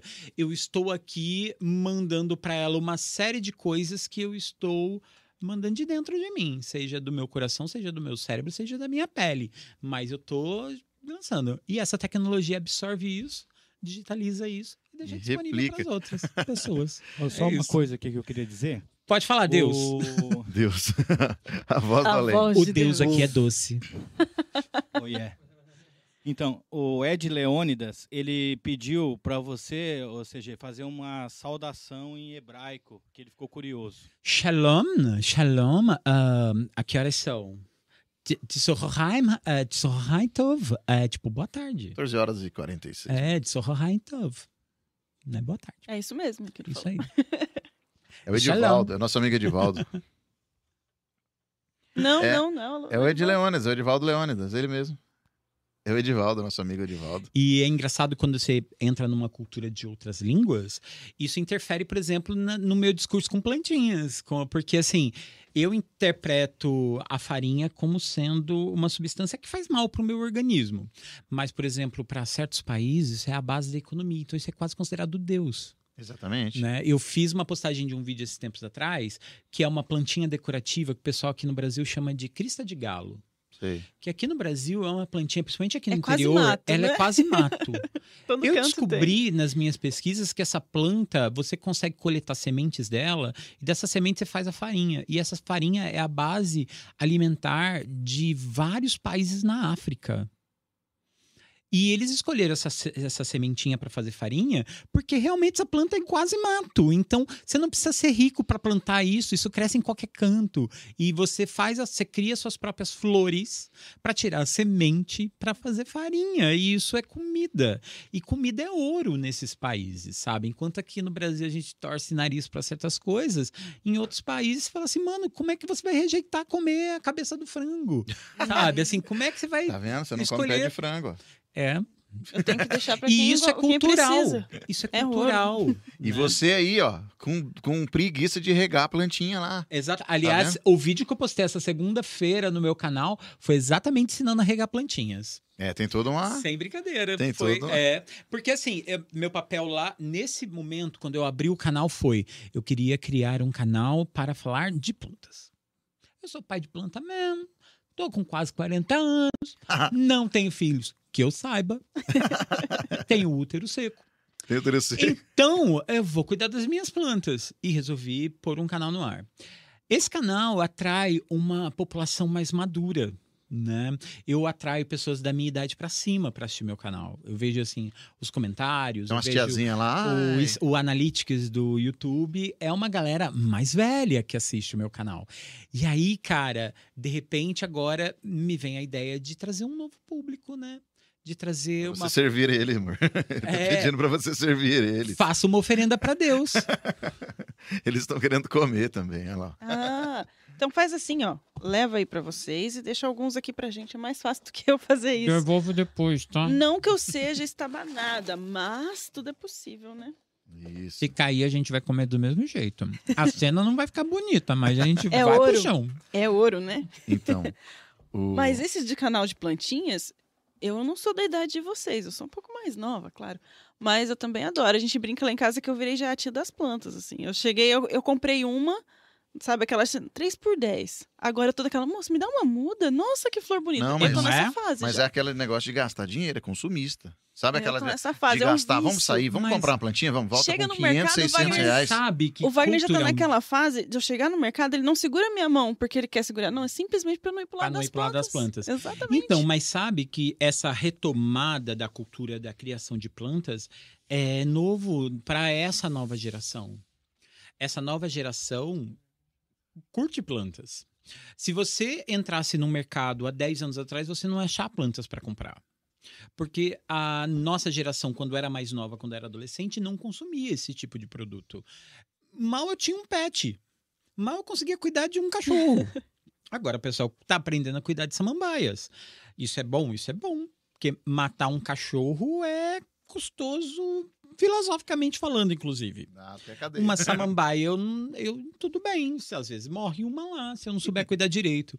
Mas. Nossa, ah, essa da pandemia que a gente ficou em casa, a gente se dedicou muito. Mas com o Covid, a gente mandou várias plantinhas pro reino das plantas. Porque não Então, molhou. Mas não olha que cuidou. coisa interessante. A pandemia trouxe pra gente o retorno às nossas raízes, no pior do trocadilho que ele pode ser. É, Uhum. re- levou a gente para a ideia do tipo, minha avó era apaixonada por plantas. Eu voltei a ser apaixonada por plantas. E por que que pulou uma geração? Porque a nossa vida fez com que as Era muito coisas corrido, você não conseguia observar a beleza, né? Exatamente. Nem esperar o tempo de esperar plantar, brotar, pra um dia florir. Não, você já comprava pronto e É, tá e isso refletiu até na forma como a gente come. Por que, que a batata e o tomate é o principal alimento que a gente tem hoje em dia? É o Porque primeiro ele é o que conta. cresce mais Mais rápido. rápido. É o É E é primeiro o da que gôndola dura mais. mercado, né? É, e ele é o que dura mais na geladeira. Ou seja, a nossa relação com plantas, a nossa relação com consumo ah, tem razão histórica de ser. Ela tá lá e, tipo, aceita isso daí. e eu tô aqui na minha, sei lá, terceira ou quarta empadinha. Eu já perdi as contas das bolinhas de queijo. Tá O pessoal fala, por que, que o tomate a, a batata é, o ma- é porque é o primeiro da gôndola, o maior que você vê maior. e, e o mais engraçado é que hoje existe, por causa do, do comércio, desse tipo de coisa, a, a modalidade de você cultivar isso em casa, né? Você tem, você compra lá mini árvores que dão frutos e tal, e que, que num viés mais decorativo, mais bonito da coisa, você olha lá no quintal que não tem terra, Você tem uma vaso, plantinha você num tem vaso. Um vaso que tem sim. fruta. Mas, cara, você sabe que até isso é uma forma que a gente tem aí de, de gourmetizar as coisas, né? Sim. Antigamente a gente tinha um cachorrinho que no máximo a gente amarrava ele com uma corda de varal. Agora a gente tem roupinhas para cachorro. Com plantas, o rolê é o mesmo. Antigamente eu tinha uma árvore no quintal que a criança subia. Hoje eu tenho um vaso ou, no máximo, uma parede vertical verde viva para cultivar ervas e aromas que provavelmente eu nem vou consumir. E mas é tem porque é bonito eu. Já tem algumas paredes verticais que são artificiais, são tão semelhantes que enganam, viu? É, isso pra mim eu acho um problema, porque assim, você acha horroroso ter um cachorro empalhado, né? Mas que Mas que você não acha feio ter um vaso com uma planta de borracha. E em casa a gente começou com essas dos vasos com Uhum. plantas com frutas por causa do nosso filho. Porque a gente viu que não tinha. As crianças hoje não sabem o que é um pé de jabuticaba nascer em casa. Então a gente tem de jabuticaba, de goiaba, de. De que mais, amor? De manga, De amora. amora. Os meus meninos adoram. Eles chegam lá no pé e comem. Isso entendeu? sabe que isso ahn, cria vínculos emocionais pra pessoa. Porque, por exemplo, eu fui, eu, eu nasci numa cidade maior, vim pro interior depois de mais velho. A primeira vez que eu vi uma vaca ao vivo, eu tinha 12 anos de idade. Eu lembro a minha cara de apavoramento. Essa palavra não existe, mas estou criando agora. De ver aquele bicho e saber, mano, É dali que vem o leite. é dali que vem o leite. Ou melhor, é dali que vem a carne. Eu lembro de olhar pra panela de carne da minha mãe Imaginar a e ficar na mente, mano, isso vem de um pedaço de um bicho que tinha pata, que tinha coração batendo. Não me fez, fez não me fez vegano. Tudo Esses bem. dias a gente fez algo com o Augusto. Ele adora Peppa Pig agora. Tá naquela fase da Hum. Peppa. E a minha mãe fez feijoada. Ai, meu Deus. E a Peppa dele sumiu. Ninguém achava o brinquedo, porque ele é pequenininho, miniatura. Sim. Aí o Wagner foi, sua mãe comeu a Peppa. Falou, sua mãe tá no prato da sua mãe, lá a Peppa comendo. Ele olhou com aquela cara de desespero pra, pro prato, pra mãe mastigando, o prato, a mãe começou a chorar. Ah, A minha Peppa, dá a minha Peppa. Você sabe que eu tenho uma história horrorosa com a Peppa Pig. Uma vez eu fui no- num aniversário infantil nesses buffets chiques, sabe? E eu, eu, eu tenho, eu tenho um, um hábito de me vestir de uma forma muito simples. Calça, camiseta, um sapato, tá show de bola. Calça de tactel, não? Pelo amor de Deus, isso é roupa? Se apresente. A última coisa que eu vi de tactel na minha vida era, sei lá, o filtro de coar café lá de casa era de tactel. pois é. Aquilo derrete se pega fogo. Então, imagina o calor. O que que vira aquilo? Os calor de Então, prudente. ah, não, não vamos considerar. Mas o rolê da Peppa Pig foi o seguinte: eu caí na besteira de usar uma camiseta rosa. E eu não sei se vocês repararam na minha cor, eu sou rosa. Não tô brincando. Qual As crianças tema? vieram na minha direção gritando Peppa Pig, Peppa Pig, Peppa Pig. e eu não sabia quem era a Peppa Pig. Quando eu vi o formato que a Peppa Pig tinha, Você notou semelhanças? Não, eu me, eu, eu me matriculei numa academia no dia seguinte. Porque eu descobri que eu não era a Peppa Pig, eu era o pai da Peppa Pig. Era maior, Era, era mais... mais redondo e era mais rosa. Tá vendo? Exatamente. Então eu tenho. eu- aliás, eu queimei a camiseta rosa. Eu descobri que roupa rosa pra mim é tipo camuflagem, é tipo vestir um sapo de verde. É igual quando eu ponho amarelo. Eu fico me sentindo assim. Você tá de amarelo? Não, tá- tem, tem preto junto. Ah, Mas a blusa totalmente amarela tinha um tabu que eu não consegui usar exatamente por isso. É, eu, Eu gosto do rosa. Não, eu tenho problemas com rosa. Aliás, é, já houve um processo de engorda, emagrece, engorda, emagrece. Ti- Teve uma época na minha vida que eu tinha um guarda-roupa quando era gordo e um guarda-roupa quando era magro. Meu guarda-roupa magro era colorido. Meu guarda-roupa ro- é, gordo era preto. Porque preto. o preto, Porque ele. preto, preto ele emagrece, emagrece. olha que ilusão. Parar de comer McDonald's emagrece, não a Exatamente. camiseta preta, né? Eu continuo comendo McDonald's, inclusive de preto. É, inclu- é, Então, mas Boto inclusive. duas roupas pretas. Teve uma, teve, uma, mais. teve uma época, né, esses dias, há pouco tempo atrás, não sei se pouco ou muito, não lembro agora, que você tava mais fitness, vamos colocar essa. Tava mais. Tava uma vibe es- mais. Tava né? esbelto. Aí, aí, aí foi. Eu, eu- eu- eu adorei o comentário que. A resposta de um comentário. O CG colocou uma foto, ele todo bonito, todo fitness, magro, assim. Aí um aluno, ô professor, você tá legal, hein? Tá bonito, olha, emagreceu. Conta o segredo pra nós. O segredo, gente, ele falou. Conte para nós O segredo: agora. reeducação alimentar, nutricionista, endocrin- endocrinologista, terapeuta, psicólogo, mas foi tanta coisa que eu falei, rapaz, Rapaz. E teve Aí o eu último. engordei tudo de volta, gente. falei- não adiantou. Eu falei, se for verdade, é muita força de vontade. Não, foi, foi. ah, eu tenho ciclos na minha vida de engorda e emagrece, né? Eu já, ah, já emagreci, assim, 50 quilos, É nada. já engordei 80 quilos. Eita. Isso assim. Então eu tenho. é, a, a briga com a balança acontecia nesse sentido. Eu não era de emagrecer 5 quilos, engordar 2. Não, eu, eu realmente era, era um extremo. E isso é, não preciso nem dizer que não é nada saudável. E não era forçado. Essa é a parte interessante. De repente, meu organismo viu, secava. De repente, eu up, engordava.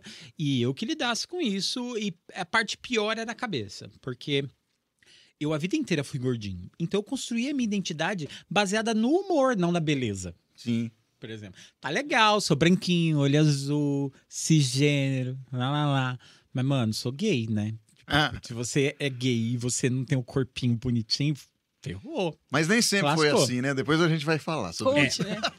Conta essa Ai, história. meu Deus. Depois, depois. Vamos falar primeiro do meu peso, que isso é Isso, problemático. Vamos continuar. E aí, cara, eu comecei a me incomodar mais com a ideia de emagrecer, das pessoas olharem pra mim, nossa, como você tá bonito. E essa frase é muito perigosa, porque quando alguém vira pra você e fala que você tá bonito porque você emagreceu, é porque ela já olhou pra você e guardou pra ela a frase: "Porra, olha o tamanho desse gordo. Ele é feio. Olha como é era que ele tá feio". Ou então aquela, nossa, você tem um rosto tão bonito, por que você não emagrece? É, cara. E aí você desconstrói um monte de coisa na sua cabeça. E aí foi a terapia. A terapia não serviu pra me fazer emagrecer. A academia não me serviu pra emagrecer. Ah, todas essas coisas entraram na minha vida pra melhorar a, a minha consciência corporal. Pra eu entender assim que, tipo, cara, você pode ser saudável sendo gordinho. Cara, a academia não tá lá pra te criar músculo. A academia tá lá pra te estimular a fazer atividade vida. física. Atividade física não é pra emagrecer.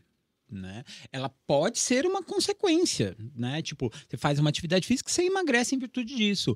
A melhoria da qualidade alimentar não tem que visar você ficar com o corpo sarado, tem que visar em você não ter um problema cardíaco e Uhum. evitar de você ter um AVC, entendeu? Então, assim, é, essa questão, inclusive, de eu conseguir estabilizar e, e parar ali, e não engordar mais e tal, e a coisa estabilizar, que é o, o minha atual conjuntura.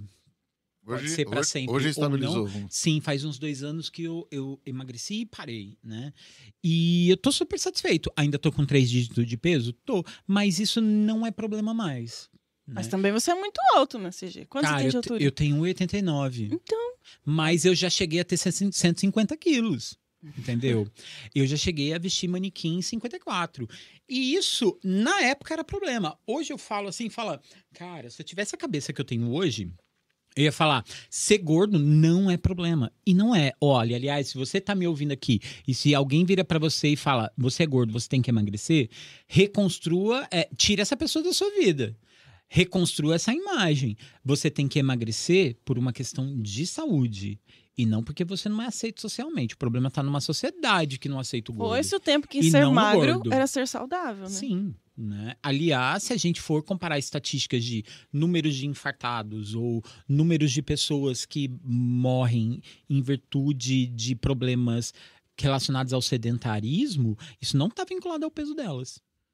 Então. E olha que coisa, eu já tive que entrar com um processo contra o Estado porque eu fui reprovado num concurso para dar aula porque eu tinha o IMC acima dos 30, que é a obesidade, né?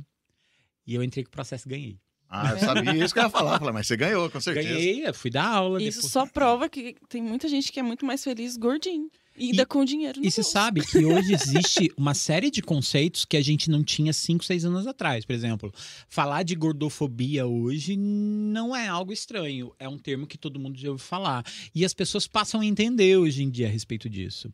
E mesmo que hoje eu ainda seja gordo, eu hoje ainda não seja a imagem padrão, eu sei que eu estou numa condição passável. E o fato de eu ser passável não mudou os meus conceitos a respeito disso. Eu continuo defendendo que essas pessoas que são maiores devem ser respeitadas e devem ser entendidas que ser gordo não é problema. Ela- isso só é problema quando você precisa comprar uma roupa. E depende do lugar. Tem muitos lugares Mas que então, ó, já, já é mais fácil. mas dia. existe- o acesso está mais Mas fácil. existe também o ponto da- de que a própria pessoa, talvez por, por estar nesse meio, ela se sinta Se cobre estranha, demais, se né? cobre Ah, demais. Sim, mas a, a, a questão do se cobrar demais tem a ver com a sociedade que está em volta dela, é, a né? sociedade vai Aquela impor, história, né? agora eu vou levantar a bandeira, vamos bater bandeira aqui na cara da, da sociedade. Ah, a grande questão, assim, do tipo, quando a gente ouve discurso do tipo, ah, aquele negro não se aceita, ou aquele gay não se aceita, ou aquele gordo não se aceita, isso, é, isso foi alguma coisa que foi colocado dentro da pessoa. E isso foi a sociedade. E que constrói isso dentro das pessoas desde que elas nascem. A gente, ah, por exemplo, eu passei uma infância onde ser gay era problemático porque o único referencial que eu tinha de, de homossexual era em quadros de humor e humor barato na TV. Ah, Era o onde- Didi fazendo piada. Exatamente. Era o Didi vezes, né? fazendo eu piada. tenho amigas de infância que são negras retintas que elas não tinham bonecas da cor delas. Então, assim, ser negra era feio. Era diferente. E aí você passa por uma construção na sua forma adulta completamente diferente, porque você tem que construir a ideia e reconhecer a ideia. Não, eu sou bonito sim. E apesar da minha cor, apesar do meu gênero, apesar do meu tamanho. E isso é um tipo de coisa que não, não era para acontecer. Exatamente, isso que eu ia dizer, porque pra gente é tão comum, a gente cria os nossos filhos hoje numa normalidade, com É. tudo, com, com essa coisa de. Não é, não é que a gente é moderno, eu acho que a gente é normal. Não tem diferença de hétero, de, de gay, de, de branco, de preto, de Ah, amarelo. Isso aqui é um outro conceito que a gente precisa trabalhar. Ahn, a gente não é a questão de da gente falar que não existe diferença. A gente tem que reforçar isso. Não existe diferença sim, e a diferença é importante que ela exista. É importante que a gente não seja todos iguais, porque se a gente for todo igual, putz, que droga que vai ser o mundo onde eu né? tô, né? Onde todo mundo acha a mesma cor bonita, onde todo mundo tem que vestir a mesma marca, ou todo mundo tem que falar do mesmo jeito. É importante essa diversidade. E a gente tem que entender que essa diversidade, ela existe e tem que ser estimulada. E eu acho que o principal tem que ser respeitado. Não é porque você é assim ou porque você é assado que você tem que ser tratado diferente. É, mas Né? até o conceito de respeito também, a gente, quando tá de dentro, a gente reconstrói. Porque ah, o que eu espero hoje em dia de, de todo mundo que não pertence, que não veste os meus sapatos, não é respeito, não é tolerância.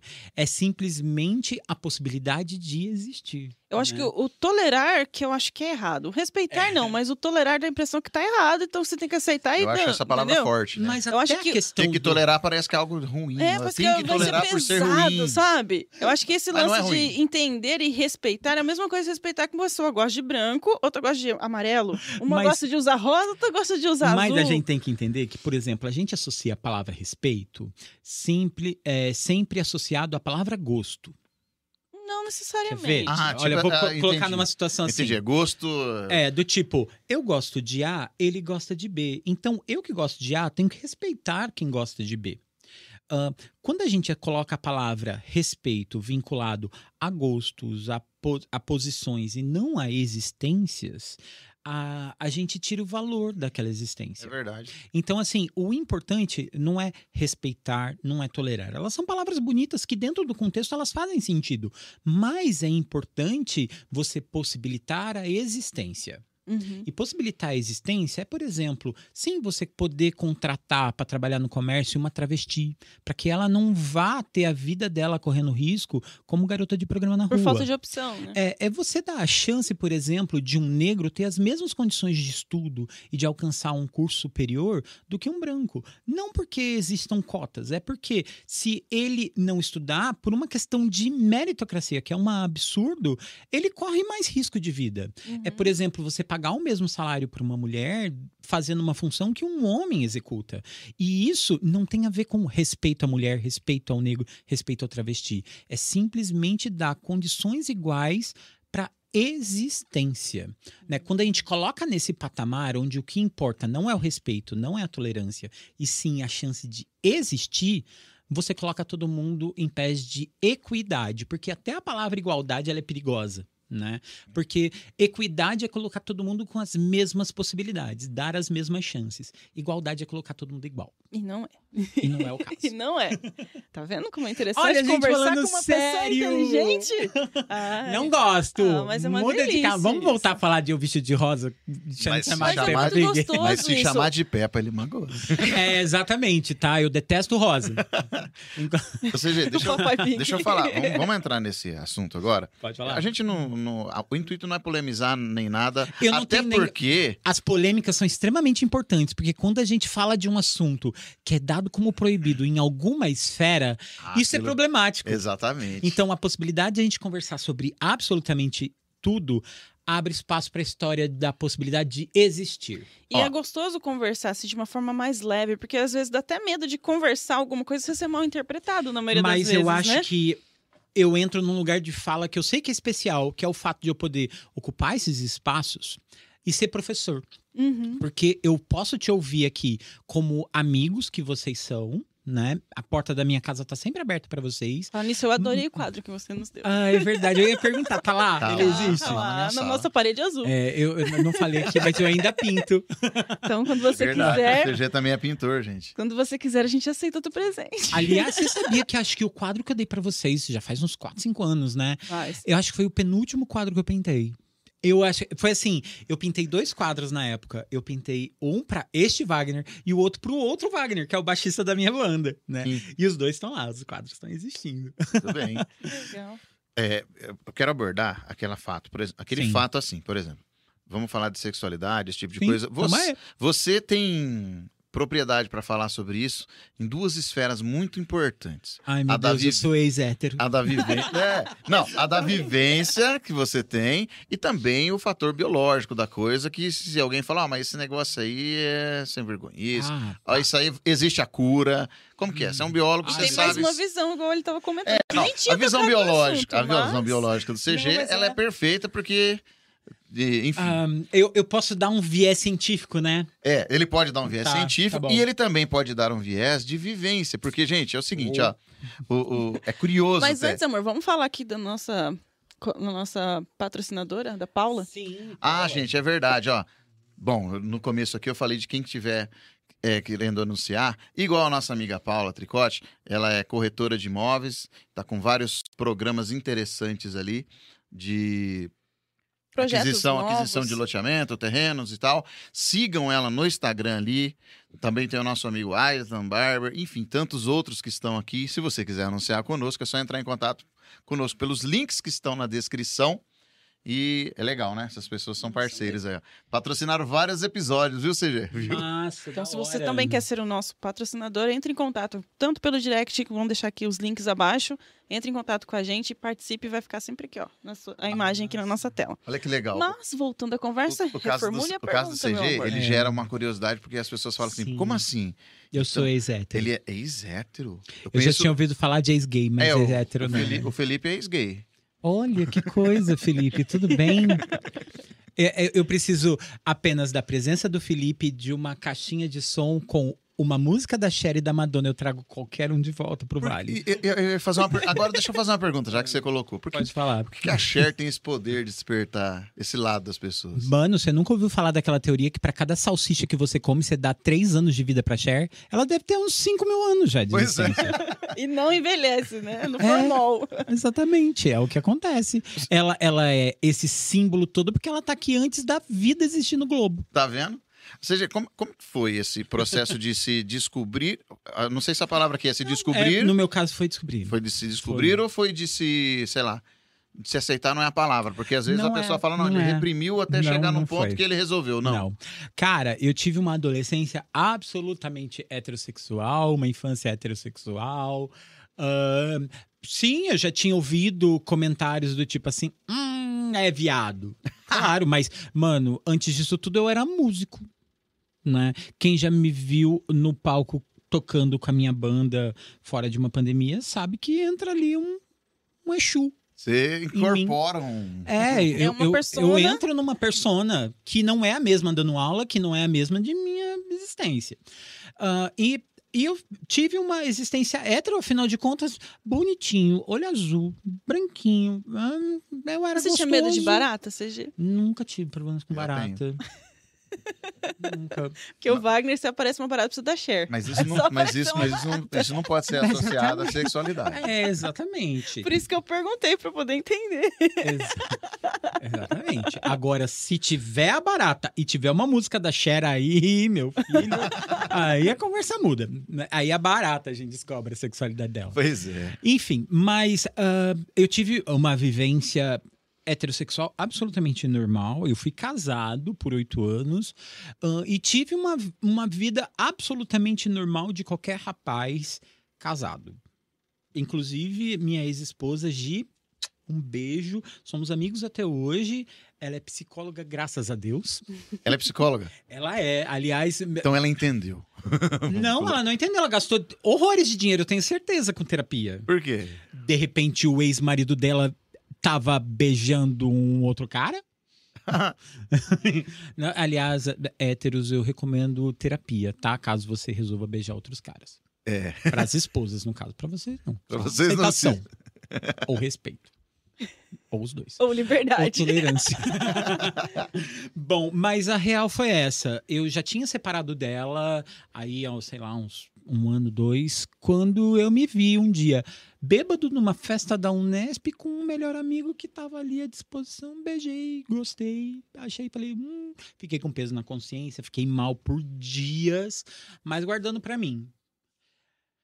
Tive um relacionamento absolutamente dentro do armário com esse cara. Foi uma droga. Porque, né, mano, se você não pode contar pros outros que você tá com alguém, tá errado. Eu tive um relacionamento de quase um ano. E você era cara. independente, você não precisava prestar conta. Não, dizer já era assim. pagante dos meus próprios boletos Já e de tinha? boas. Quando eu terminei esse relacionamento, eu meio assim, eu falei assim, cara, não vou ficar com mulheres mais. Tinha isso em mim. O meu relacionamento com o cara tinha sido uma droga, mas eu entendi que eu precisava sair do armário, porque ao sair do armário, inclusive para eu virar a vidraça que eu precisava ser, para alguém tacar pedra também e poder enxergar quem era o novo CG dali pra frente. Porque eu continuei sendo o mesmo cara. Eu não deixei de ser filho da minha mãe e do meu pai. Eu não deixei de ter os mesmos amigos, inclusive. Meus amigos são os mesmos desde aquela época. Mas eu precisava entender qual é o rolê. Era uma questão como hoje eu tenho com uma nova faculdade onde eu quero mergulhar em águas desconhecidas. Essa foi a minha água desconhecida lá atrás. E, cara, me aceitei, me, é, me forço a, a me impor, porque eu acho que eu. Um dos meus papéis sociais, não só como professor, mas pela existência, é sim me colocar nos lugares onde esses gays não entravam. Por exemplo, se a gente for parar para pensar, só aqui no nosso mundinho, aqui no 018 de Presidente Prudente, eu toquei na noite durante muitos anos aqui em Prudente. Eu era o único gay. O único gay. Né? Tinha mais um ali, outro, mas no armário, recolhido, que foi se assumir depois. E eu não tinha problema quando alguém apontar e falar: Hum, ele é alegre demais, né? Mano, que alegre demais, eu sou viado. É outra coisa Outra coisa. sabe? E assim, é, o fato de eu dar a cara pro tapa ajudou muito ao meu reconhecimento perante os meus colegas da música também. Porque eles começaram a ver que a minha existência era possível. E hoje tem outros músicos que também pertencem a essa comunidade e que têm um respeito igual eu tenho. Sabe? Isso, é, isso aumentou minha visibilidade também como professor quantos professores não vivem nas casas criados pelas mães, ajudando no tricô e é viado, mas não se assume, porque acredita que professor tem que ter uma imagem ilibada. Eu posso ter a imagem ilibada e ainda ter um namorado tira-cola para poder levar nas formaturas. E o fato de eu me assumir em todos esses espaços e possibilitar todas essas existências ah, fez com que eu me reconstruísse. Hoje eu sou o CG que hoje posso bater papo aqui com você nesse podcast, e que não é o mesmo CG lá atrás, mas eu sei que essa, esse, isso foi um crescimento, foi um amadurecimento. E eu sei que só foi possível porque eu era branco, pagava minhas contas, eu não, eu não dependia de outras pessoas, eu era passável, porque também aqui existe uma questão do gay afeminado que a gente precisa falar, né? Se você é gay afeminado, você não vai conseguir os mesmos empregos que eu tinha, você não vai conseguir o mesmo respeito. O gay afeminado uma é o quê? Seria? Droga. Sabe aquela bichinha poc-poc? aquela que, tipo, é colorida, é extravagante, fala fino. ah, essa, essa persona é muito importante para a comunidade LGBT. Porque foi ela que levou lâmpada na cara para que eu pudesse desfilar hoje com meu namorado no shopping. Hum. Só que essa pessoa ainda sofre preconceito para poder existir. O que é uma droga, né? Enquanto eu, de cara fechada e de boca fechada, sou hétero, se ninguém perguntar nada, ah, um- uma afeminada não. Ela, você olha, você tem ali, e qualquer coisa que chegue minimamente ao feminino, né, ahn, vai sempre perspassar a ideia de que está abaixo. Ou seja, nós estamos falando aqui não de homofobia, mas a gente está falando de machismo. Entendi. Porque o- o- nesse contexto o gay, ele não, ele não quer, por exemplo, ser mulher. Não quer ser reconhecido como mulher, não. nunca. Ele, ele, ele tem uma. Como é que fala? Os Você- nossos gostos não definem os nossos papéis na sociedade. Isso é muito importante. É uma frase que, que assim, eu demorei também para entender, né? Eu precisei de pós-graduações para poder entender essa porra. E várias terapias. É, né? Inclusive, Patrícia Fukuda, muito obrigado.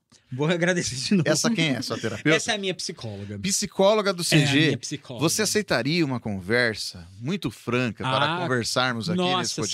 senhora, eu passo depois o Instagram dela para você o bater um Instagram papo, porque aqui. é uma mulher incrível. Ah, e a grande questão é que ah, o meu papel na sociedade, ela não está relacionada com o fato do que eu gosto ou o que eu aparento para você. Isso é uma coisa importante. Entretanto, quem está fora do vale, e até quem está dentro também, ah, associa essas duas coisas. Eu preciso me vestir do jeito X para ser aceito como homem, eu preciso me vestir do jeito Y para ser aceito como mulher. E dentro, Ah, dentro e desse. dentro do então, gay dentro- também eu tenho que ter o jeito X ou Y de falar. isso ainda te preocupa hoje, por exemplo? Você ainda tem que ter certos pudores, ou sei lá, a palavra Ah, para você. É claro que a gente. ah, eu não posso impor a minha presença. Não Mas posso. por quê? Sua presença, se você for soltar toda ela. Não, ela- ela incomodaria, não, vamos? Não todos os lugares. Porque eu acho que aqui você está presente, Eu tô- autêntico, não, mas, 100%. é, mas em 90% das situações eu estou 100% presente. Mas isso é inerente ao ser humano. A gente se molda aos espaços onde a gente é colocado. A gente muda comportamentos, a gente muda a de falar, a gente muda até ideias que a gente tem diante de públicos onde a gente está. Eu também sou assim. Em 90% das vezes não é problema eu falar da minha sexualidade. Porque eu acho que seria, mas já foi em alguns lugares. É, eu acho que seria, por exemplo, um problema Eu já fui talvez- demitido por de causa- escolas particulares, inclusive daqui da cidade, pelo simples fato de ser gay. Mesmo tendo sido eleito no mesmo ano o melhor aluno, o melhor professor da escola perante a população Então dos foi- alunos e dos pais. Então foi só pelo fator... pelo fator de ser gay, Nossa. entendeu? Ah. Pra mim, não foi problema. Eu acho que seria, Me exemplo... reconstruiu lá na frente. Então, mas eu acho que seria, seria um problema, não é nem um termo aqui, mas sei lá. Se você vai para uma igreja, que lá tem valores que são arrolados dogmáticos de, de, de muita coisa, Hum, e ali não é aceito por uma questão religiosa, sim. aí sim, talvez eu acho que você poderia. Não, fui convidado para um casamento, alguma coisa, eu fico Cara, na minha. Bom, é, Eu sei. eu sou músico como você é, como você é, e eu já fiz muitos casamentos. Eu entrei em todos eles. Então. Poderia ter entrado em combustão espontânea na porta da igreja? Poderia. Não entrei porque talvez porque fiz uma oração, uma oração antes, até em hebraico, tô mais próximo do Tá moço. vendo? Falou no, falou no idioma original. No idioma original ele entendeu. Entendeu mais rápido. Não, mas ah, em igrejas também não é o problema. Não. É tipo assim, o problema não é Deus. O problema é, São igual assim, o pessoas, problema né? não é o Corinthians, é a torcida. A mesma coisa, o problema não é Deus, é as pessoas Exatamente. Adorei isso. Entendeu? É meio esse rolê, sabe? Entendi. Então, assim, o problema não é você entrar numa igreja. Porque também eu sei que a minha existência é associada a outros status quo. Por exemplo, eu sou pós-graduado, eu sou branco, é, eu sei que eu tô dentro de uma classe média. Esses crachazinhos que est- estão nas minhas roupas, estão na minha presença, cria um ambiente que torna impossível alguém criar uma ação de preconceito contra mim. Eu tenho um escudo natural porque as reações são imediatas se isso acontecer. Se alguém comete uma ação de preconceito contra mim e eu, em cinco minutos, vou para uma rede social e conto a história, Fica ruim. a pessoa sabe quais são, qual, qual a balanche que vem na, se- na sequência. A mesma coisa aconteceria, por exemplo, com a Carol pelo fato de ser mulher. Se acontece alguma coisa com ela nessa natureza e ela vai para uma rede social, ela tem uma série de escudos que a própria sociedade construiu para ela e que ela vai conseguir se defender disso. Então, isso cria barreiras para que as pessoas que queiram te ofender não te ofendam. Pense duas vezes, né? Então, assim, eu sei que isso, inclusive, me dá mais liberdade de ser quem eu sou, onde eu quiser. E nesse sentido, a sua, a sua experiência própria, você sofre ou sofreu preconceitos ou aceitação? Porque Cara, você, eu você sofro mais começou- preconceito por ser gordo do que por ser gay. É, porque você começou o discurso falando assim, olha, meus amigos são os mesmos. Aí eu falo, nossa, você É. tem bons amigos. É, mas, mas amigos a gente seleciona. E são Exatamente. amigos, não é colega, que tem uma grande Exatamente, diferença, né? sim, Porque a o gente- amigo vai te aceitar independente da situação. Sim. Fechou com você, você Não, fez. é importante né? também que você tenha na sua bolha pessoas que discordem de você. Mas né? que, de alguma forma, deixe você mas discordar, que né? possibilitem a sua existência, né? E não te aceitem, né? Ela possibilita a tua existência. É, essa palavra aceitação aí, ela Né? já entrou num Eu contexto entendi estranho agora o seu contexto. Entendeu? E realmente, a gente que tá de fora, às vezes não conseguiria ver por essa ótica. Sim. Mas a forma como você colocou pra gente realmente é. Não, e é olha muito que... mais. Cabe muito melhor essa Olha que essa coisa palavra. doida. Eu estou sendo conversa. eh, A gente está batendo papo num podcast que vai atingir muitas pessoas. E eu tô aqui como também, como não só como professor, não só como cara que fala de idiomas, não só como músico, mas tô também como gay. Entendeu? Eu, tipo, olha só como ahn, a gente abriu portas numa conversa simples. Olha quantas talvez algumas pessoas do público de vocês poderá ouvir essa conversa nossa e reconstruir conceitos. A gente mesmo agora. Eu falo por mim, porque eu, ente- eu entendia a diferença de tolerar e de respeitar, que pra mim tolerar sempre foi pejorativo. Sim, Em a- qualquer situação. Pra mim é, é pejorativo. Ah, eu te Hum. tolero. Não quero que você me tolere. Agora o respeito já Né? era ser. O respeito contra- dava a impressão que É. era uma coisa que era mais abrangente. Só que da ótica que você colocou, não. Não era ainda a palavra que cabe. Não é nem a palavra e nem o contexto. gente. É. E assim, contexto. quando a gente fala da palavra respeito, geralmente a gente passa pela palavra de entender o outro, da palavra de empatia, Uhum. que não é um processo fácil de todo mundo entrar. Tipo, eu não sou empático a todas as pessoas e todas as formas de pensar, se Tem elas sou nem discordarem comigo. da minha, da minha existência, por exemplo. Tem né? dia que eu não sou nem comigo. Eu não entendo o que, que eu quero. Exatamente. Então, nem sempre a gente é simpático, quem dirá, empático. Aham.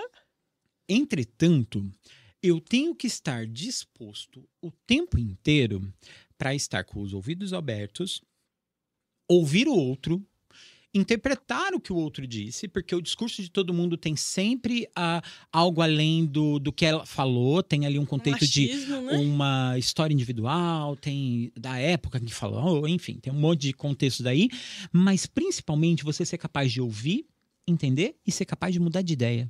Que eu acho que é a melhor coisa você ter isso. Poder mudar de ideia, né? Mano, e isso é o real significado quando a gente pensa assim, o que é ser ignorante? Pra gente. Porque a gente tem fácil na cabeça da gente o que é ser inteligente. A gente pode não conseguir pôr no papel assim, inteligente, dois pontos. Ah, é a pessoa que faz. Tá, tá.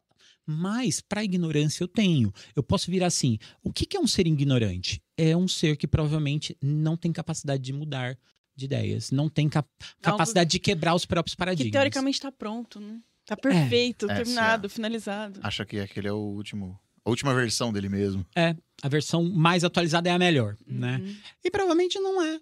Provavelmente não é. E, e essa ideia diz muito a respeito da nossa sabedoria.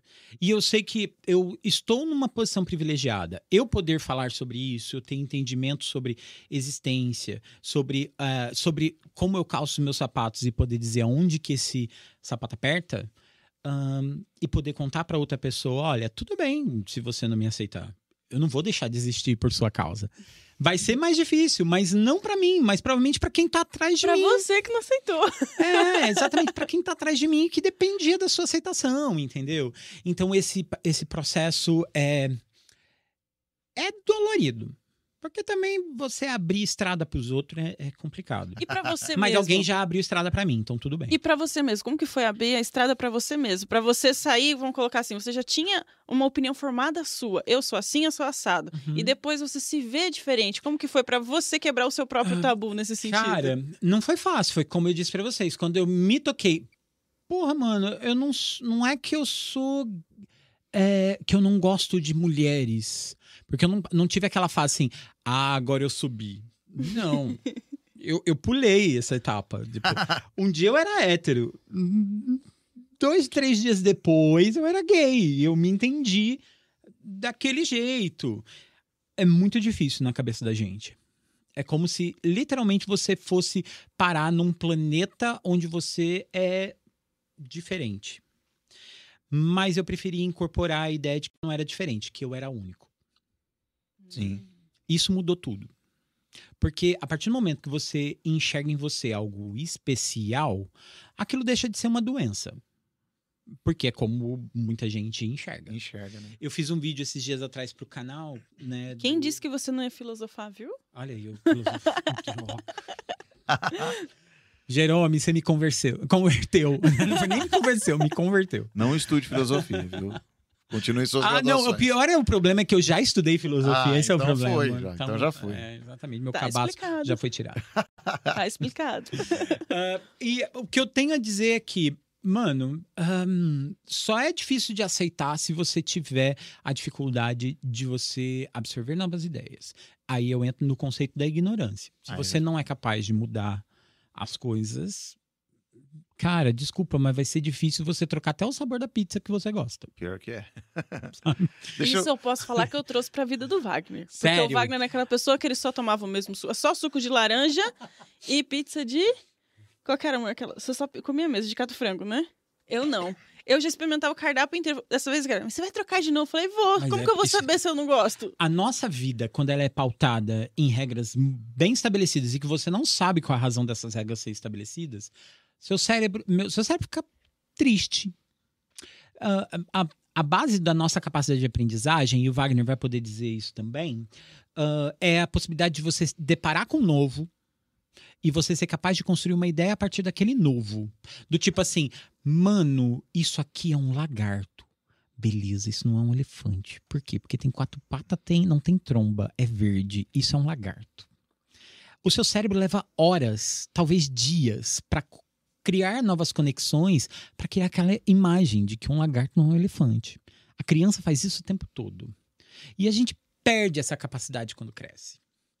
O que a gente não pode fazer. E quando a gente está sempre escolhendo sempre a mesma cor de roupa, quando a gente está vestindo, comendo a mesma coisa, quando a gente faz o mesmo tra- trajeto para ir ao trabalho, a gente está indo no automático. A tá gente não está vivendo. aprendendo. Melhor do que viver é aprender, mano. Porque você tá o tempo todo criando novas rotas pro seu cérebro. Isso não dá tempo pro seu cérebro envelhecer. Eu tô aqui no alto dos meus quase 40 anos falando que, mano, eu tenho cinco idiomas, eu quero um sexto. Eu tô fazendo a minha quarta faculdade e eu não sei se é a última. Eu tô o tempo todo produzindo coisas novas, seja criando novas músicas, possibilitando novos cursos e batendo papo assim, igual eu tô com vocês, porque isso é uma possibilidade única para o meu cérebro trabalhar e eu preciso alimentar o meu cérebro assim. Quando a gente deixa de alimentar o nosso cérebro, seja quando você tá sozinho no escuro assistindo a sua série favorita que você tá assistindo pela quinta vez o mesmo episódio, mano, você já morreu e não sabe. E Isso Deus? também é muito profundo. Ah, Deus é Quem seria Deus para o CG? Mano, eu não saberia. É o doce. Neste É um momento, é o doce. É a voz. É um doce. É, é um doce. Exatamente. Ahn, eu, eu tenho uma frase tatuada na, nas minhas costas ahn, que fala sobre muito sobre o conceito de Deus para mim, né? Ah, eu, por conta do meu raciocínio científico, muito científico, as pessoas tendem a achar que eu sou ateu. Hum. Não sou. Nunca fui. Aliás, se você já ouviu o disco da minha banda, você no mínimo vai achar que é uma banda evangélica. Não é, tá? Aquilo é tudo mentira. É, porque você escuta, eu tenho uma música chamada de Anjos Bêbados. Anjos Bêbados. Precisamos ouvir. Você não ouviu ainda, Carol? É Não isso que você tá ouvi. entregando aqui? Não ouvi. Essa música eu Ouça. ainda não ouvi. Ouça. É, É. a minha música favorita. É porque em casa, Gente, sabe, a banda mudar. Panamá. Depois vocês sigam Banda também. Panamá, ouça nas principais plataformas. Procure lá As no em que Spotify. importa. Aproveitando, aproveitando esse ensejo da música, que, né? Nós todos aqui temos essa Somos graça, músicos. né? Ô, CG, eu queria que você falasse um pouco do Panamá, quem são os, os Sim, a gente não falou ainda da minha banda, Exato. gente. Falou, e nem contou das músicas novas. E Cara. também de isso, se você tem um lançamento em vista, porque eu, eu Sim, sigo vocês lá, eu sim. acompanho o trabalho de vocês, gosto muito, Uhum. né? Eu também sou apreciador de música. Sim, Magos Trapos, por favor. E, e eu gostaria que você falasse sobre isso. Também é ex-gay. Nunca é ex-gay comendo salsicha, escutando Cher. Não dá pra ser ex-gay. Bom, ah, mas voltando aqui. A Panamá é uma entidade espírita. Eu gosto de colocar assim, ela é uma instituição. Pra mim, assim. Ah, é uma reunião de amigos, ah, amigos que mudam, né? A, a composição da Panamá não é a mesma da formação original. Aliás, a gente é, eu tenho carinho por cada um dos membros que já passaram pela Panamá e que estão na Panamá hoje em dia. E uma coisa eu posso dizer para vocês: a Panamá ela sempre existiu para ser diferente. Exatamente porque a construção da imagem da minha banda foi em cima de, dessa ideia de eu não lidar bem com ser comum.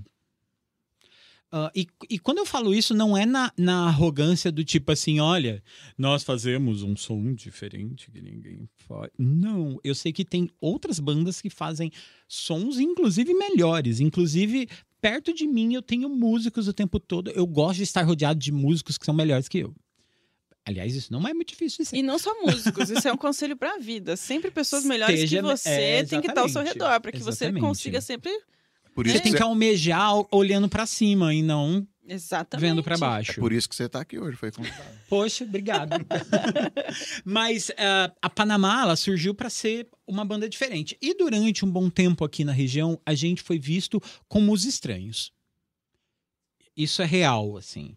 As pessoas levaram um tempo para entender qual é que era o meu rolê cantando. Ahn, as pessoas levaram um tempo para entender até onde ia o que era afinação, o que era arranjo, o que era desafinação E interpretação também, né? também. Ahn, e quando essa barreira rompeu, veio a possibilidade de existir. São todos professores ainda, não? Não, mas a maioria, Eu olha lembro- como são as coisas. Eu lembro que quando eu conheci que a gente As fazia os quatro rolês, eram, Era eram só todos professor. os professores. Eram, era a, a formação original era eu no vocal professor, o baixista professor de química, que é Wagner. o, o Gerardi, aí o guitarrista era o Vini Lopes, que era professor de física na época, e a bateria era do Draudi, que é professor de literatura, um professor de redação incrível, inclusive. E essa formação foi girando, girando, girando. Nós ainda temos muitos professores. Ainda é eu, professor, o Gerard, professor, a, o, o Faccioli, professor, que é o nosso guitarrista, ele é, ele é professor. E nós temos a Inara, que é professora de arte também, que é a, a do teclado. Então, assim, nós ainda temos muitos professores o na baterista banda. é o Zureba. É o Zureba, Marcelo Zureba, Ele Marcelo não é Ferri. professor. Ele é professor. Talvez de bateria. Não, ele é professor. É, ele, ele talvez não seja diplomado como professor. Isso ele não é. Mas ele é um professor. Ele é, tipo, a- as músicas que a Panamá tem e que tá no nosso EP lançado ah, foram possíveis por causa de nós termos o professor Zureba no meio do rolê. ah, é? Eu acho que vai ter que tirar essas bolinhas de queijo perto Por- de mim. porque- eu não porque parar eu- de comer. Por que o nome Panamá? Eu não sempre consigo tive essa curiosidade. essas bolinhas. A gente ia tocar, às vezes, na mesma, na mesma balada, junto e vai. Quem que vai estar junto? Vai ser um- Panamá. na nossa banda era o Mustang 69, na Sim, Mustang menor. época. E aí, vai quem mais? Ah, vai ter o Panamá. Ah, que legal. A banda do CG, falava, a banda do CG. A banda do CG, olha que coisa doida. Era isso. E aí, eu- a- a- hoje eu tenho a oportunidade. Mas por que Panamá? Nu- Nunca Cara, entendi. ela, Onde veio? Quem escolheu esse nome foi o Gerardi, né? Foi o nosso baixista, ah, numa reunião onde eu não estava. O, o nome Panamá surgiu por causa de chapéus que eu usava na época. Você usava, né? Eu usava. Eu, eu, depois que eu assumi a careca e comecei a raspar, eh, cabeça muito branca, pegava muito sol e tal, e eu comecei a adotar chapéu. Eu tinha vários. Teve uma época da minha vida que eu abria meu armário de uns 30.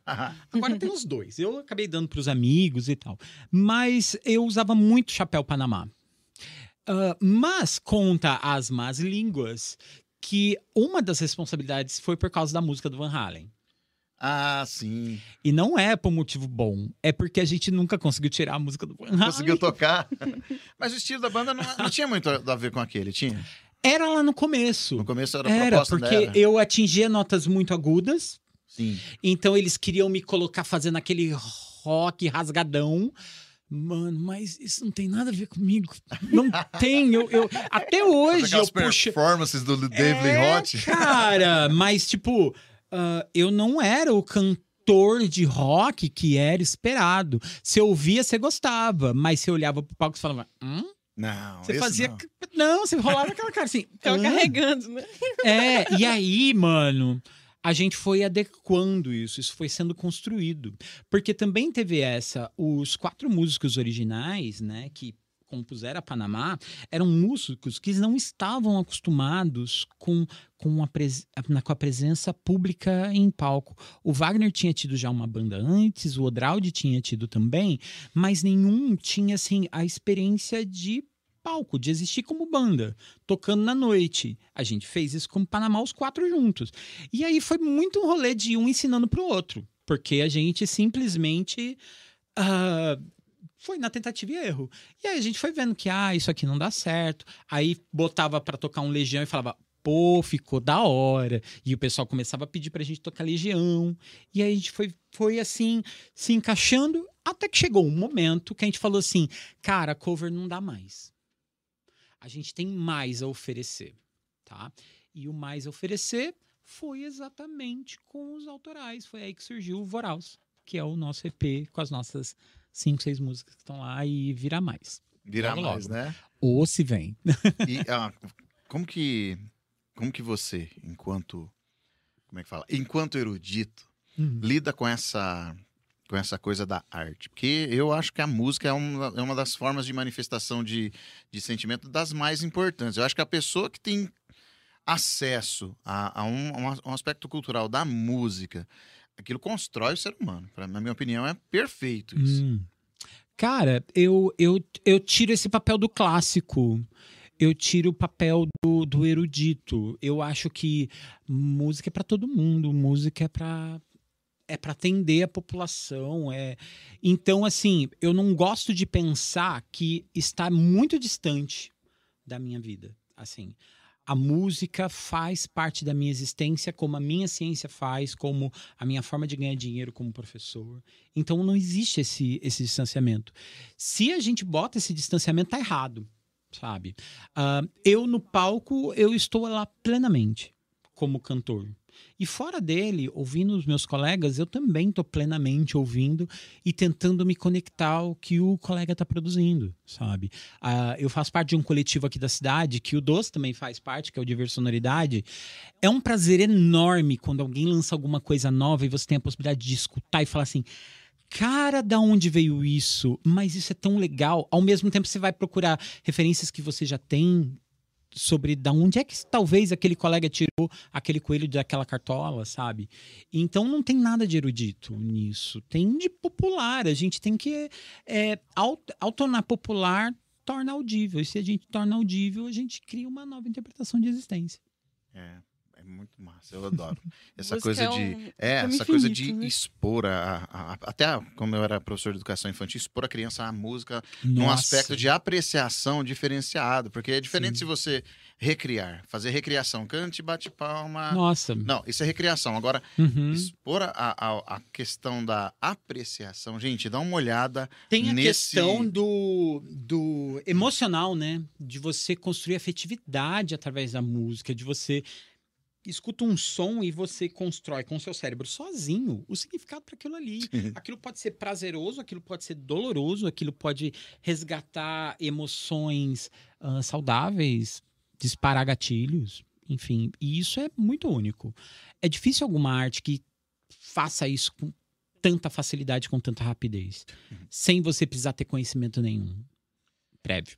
Gente, tá legal esse papo, né? Tá, tá muito Que bom. massa. Ai, meu Deus, Mais tá uma vez o tempo saiu correndo por entre os dedos. O tempo passou aqui voando. Então, É, o tempo é. Aprendemos muito com o CG aqui hoje. Mas CG, estávamos aqui para isso. olha, o que Adoramos tem o papo. que tem pra dizer é só gratidão mesmo. Porque, essa, como eu disse né, no começo, vai troca, ser uma né? troca. Eu, eu sempre cara. aprendo. Eu, eu tenho a. Eu tenho uma das. Eu gosto de mim por não ser ignorante. É uma das nossas qualidades. uma das qualidades. Eu tô sempre aprendendo. Carol disse que foi por culpa dela. Agora, Mudou o sabor de pizza, precisa só fazer mudar o gosto das calças, tá? Eu Taquetel fiz. não. Agora, agora tá no moletom. Às Ah, vezes é eu consigo um jeans. Um jeans eu ainda consigo de É. vez em quando. Logo, logo passa pro, sei lá, veludo. Gente, ó. Mais um episódio do podcast do nosso 018 aqui, hoje com a presença do, do professor CG, É do nosso amigo. CG, ó, eu vou estender esse convite para uma segunda ocasião, Parte Chama. 2. onde a gente Chama. pode, onde a gente É pode o maiores para 18. É, onde a gente pode explanar um pouco mais essa questão artística, música, enfim, você pode, a gente pode até trazer um, um novo integrante do Panamá para Show de bola. presença da banda Panamá juntamente Show. conosco. Viremos os sobre- cinco. pra Eu quero sobre- convidar também a Raquel pra vir, a esposa do Wagner. Sim, pra ela porque é uma parte integrante importante. Pra ela contar pra nós também história de vida, que eu sei que ela também, assim como eu, é mamãe de Cara, prematuro. Sim. Né? Eu acompanho eles pelo, pelas redes sociais. E eu sou padrinho de casamento deles. Eu sou a Né? fada que abençoou lá. Eu tava lá, a safada. Tá vendo? É safada aqui, ó. Gente, ó, é uma satisfação imensa, gratidão mais uma vez. Muito obrigada. Eu vou pedir para você deixar um, um recadinho para quem não segue ainda, Tá. seus projetos, tudo Vamos aquilo lá. que você deixa pra gente se despedir com chave de ouro, tá? Ah, se você tá afim de crescer, se você tá afim de expandir horizontes, e quando eu falo isso, é você conhecer alguma coisa nova, entre em contato comigo via Instagram, principalmente, carlosgbfilho, e a gente pode bater um papo, e eu lá estou sempre expondo os meus cursos, a minha música e as minhas histórias de vida. Então entra em contato lá, aumenta a família e a gente tá aí pra espalhar a semente. o seu YouTube também. Ah, o meu canal no YouTube é CGI Uma Câmera. Ah, entre em contato, escute as minhas mensagens e assista os meus vídeos. Todos eles são legais, eu juro. E aonde tem as músicas do Panamá pra gente Ah, ouvir? eles estão em todas as plataformas digitais, inclusive o YouTube mesmo. Procura lá Banda Panamá, o EP Voraus, né? E lá nós temos as nossas cinco últimas músicas lançadas e logo logo vem coisa nova. É isso aí. E lembrando que esse episódio aqui do 018 também, também estará disponível no Spotify, nas plataformas. Na Boa. descrição desse vídeo aqui, a gente vai cuidar para colocar também todos os, os, os endereços das Os redes meios de sociais contato. do CG. Então, ó, se você passou despercebido pelo que ele disse aí dos endereços, vai clicar nos links abaixo, segue lá. E logo logo eu acompanha. compartilho isso aqui também nas minhas redes sociais. Isso, então vamos- assista isso. E você que não é inscrito nesse canal ainda, tá? Esperando Se o quê? Vamos interagir, vamos fazer isso sininho, crescer. Vem com a gente, neném. Porque isso aqui, gente, é uma troca, tá? A gente vai aprender muito. e Você que tá participando conosco, eu tenho certeza, tá gostando. Meu amor, muito obrigado por mais uma oportunidade de estarmos juntos aqui. Agradecer os meninos ali mais uma vez. Obrigado, seus Muito meninos. obrigado, menino. Aos nossos colaboradores e patrocinadores, a- o- ao, ao Juba aqui também, que, que cede o espaço pra gente, é o nosso apoiador aí, o patro- o primeiro patrocinador que a gente conseguiu foi o Jam Music aqui. Então, ó, tá. Maravilhoso. Gosto muito. Gratidão. inclusive. Gratidão a você que ficou com a gente até agora acompanhando esse papo gostoso. E esperamos vocês no próximo episódio. certo, gente? Cortou 3, 2, 1?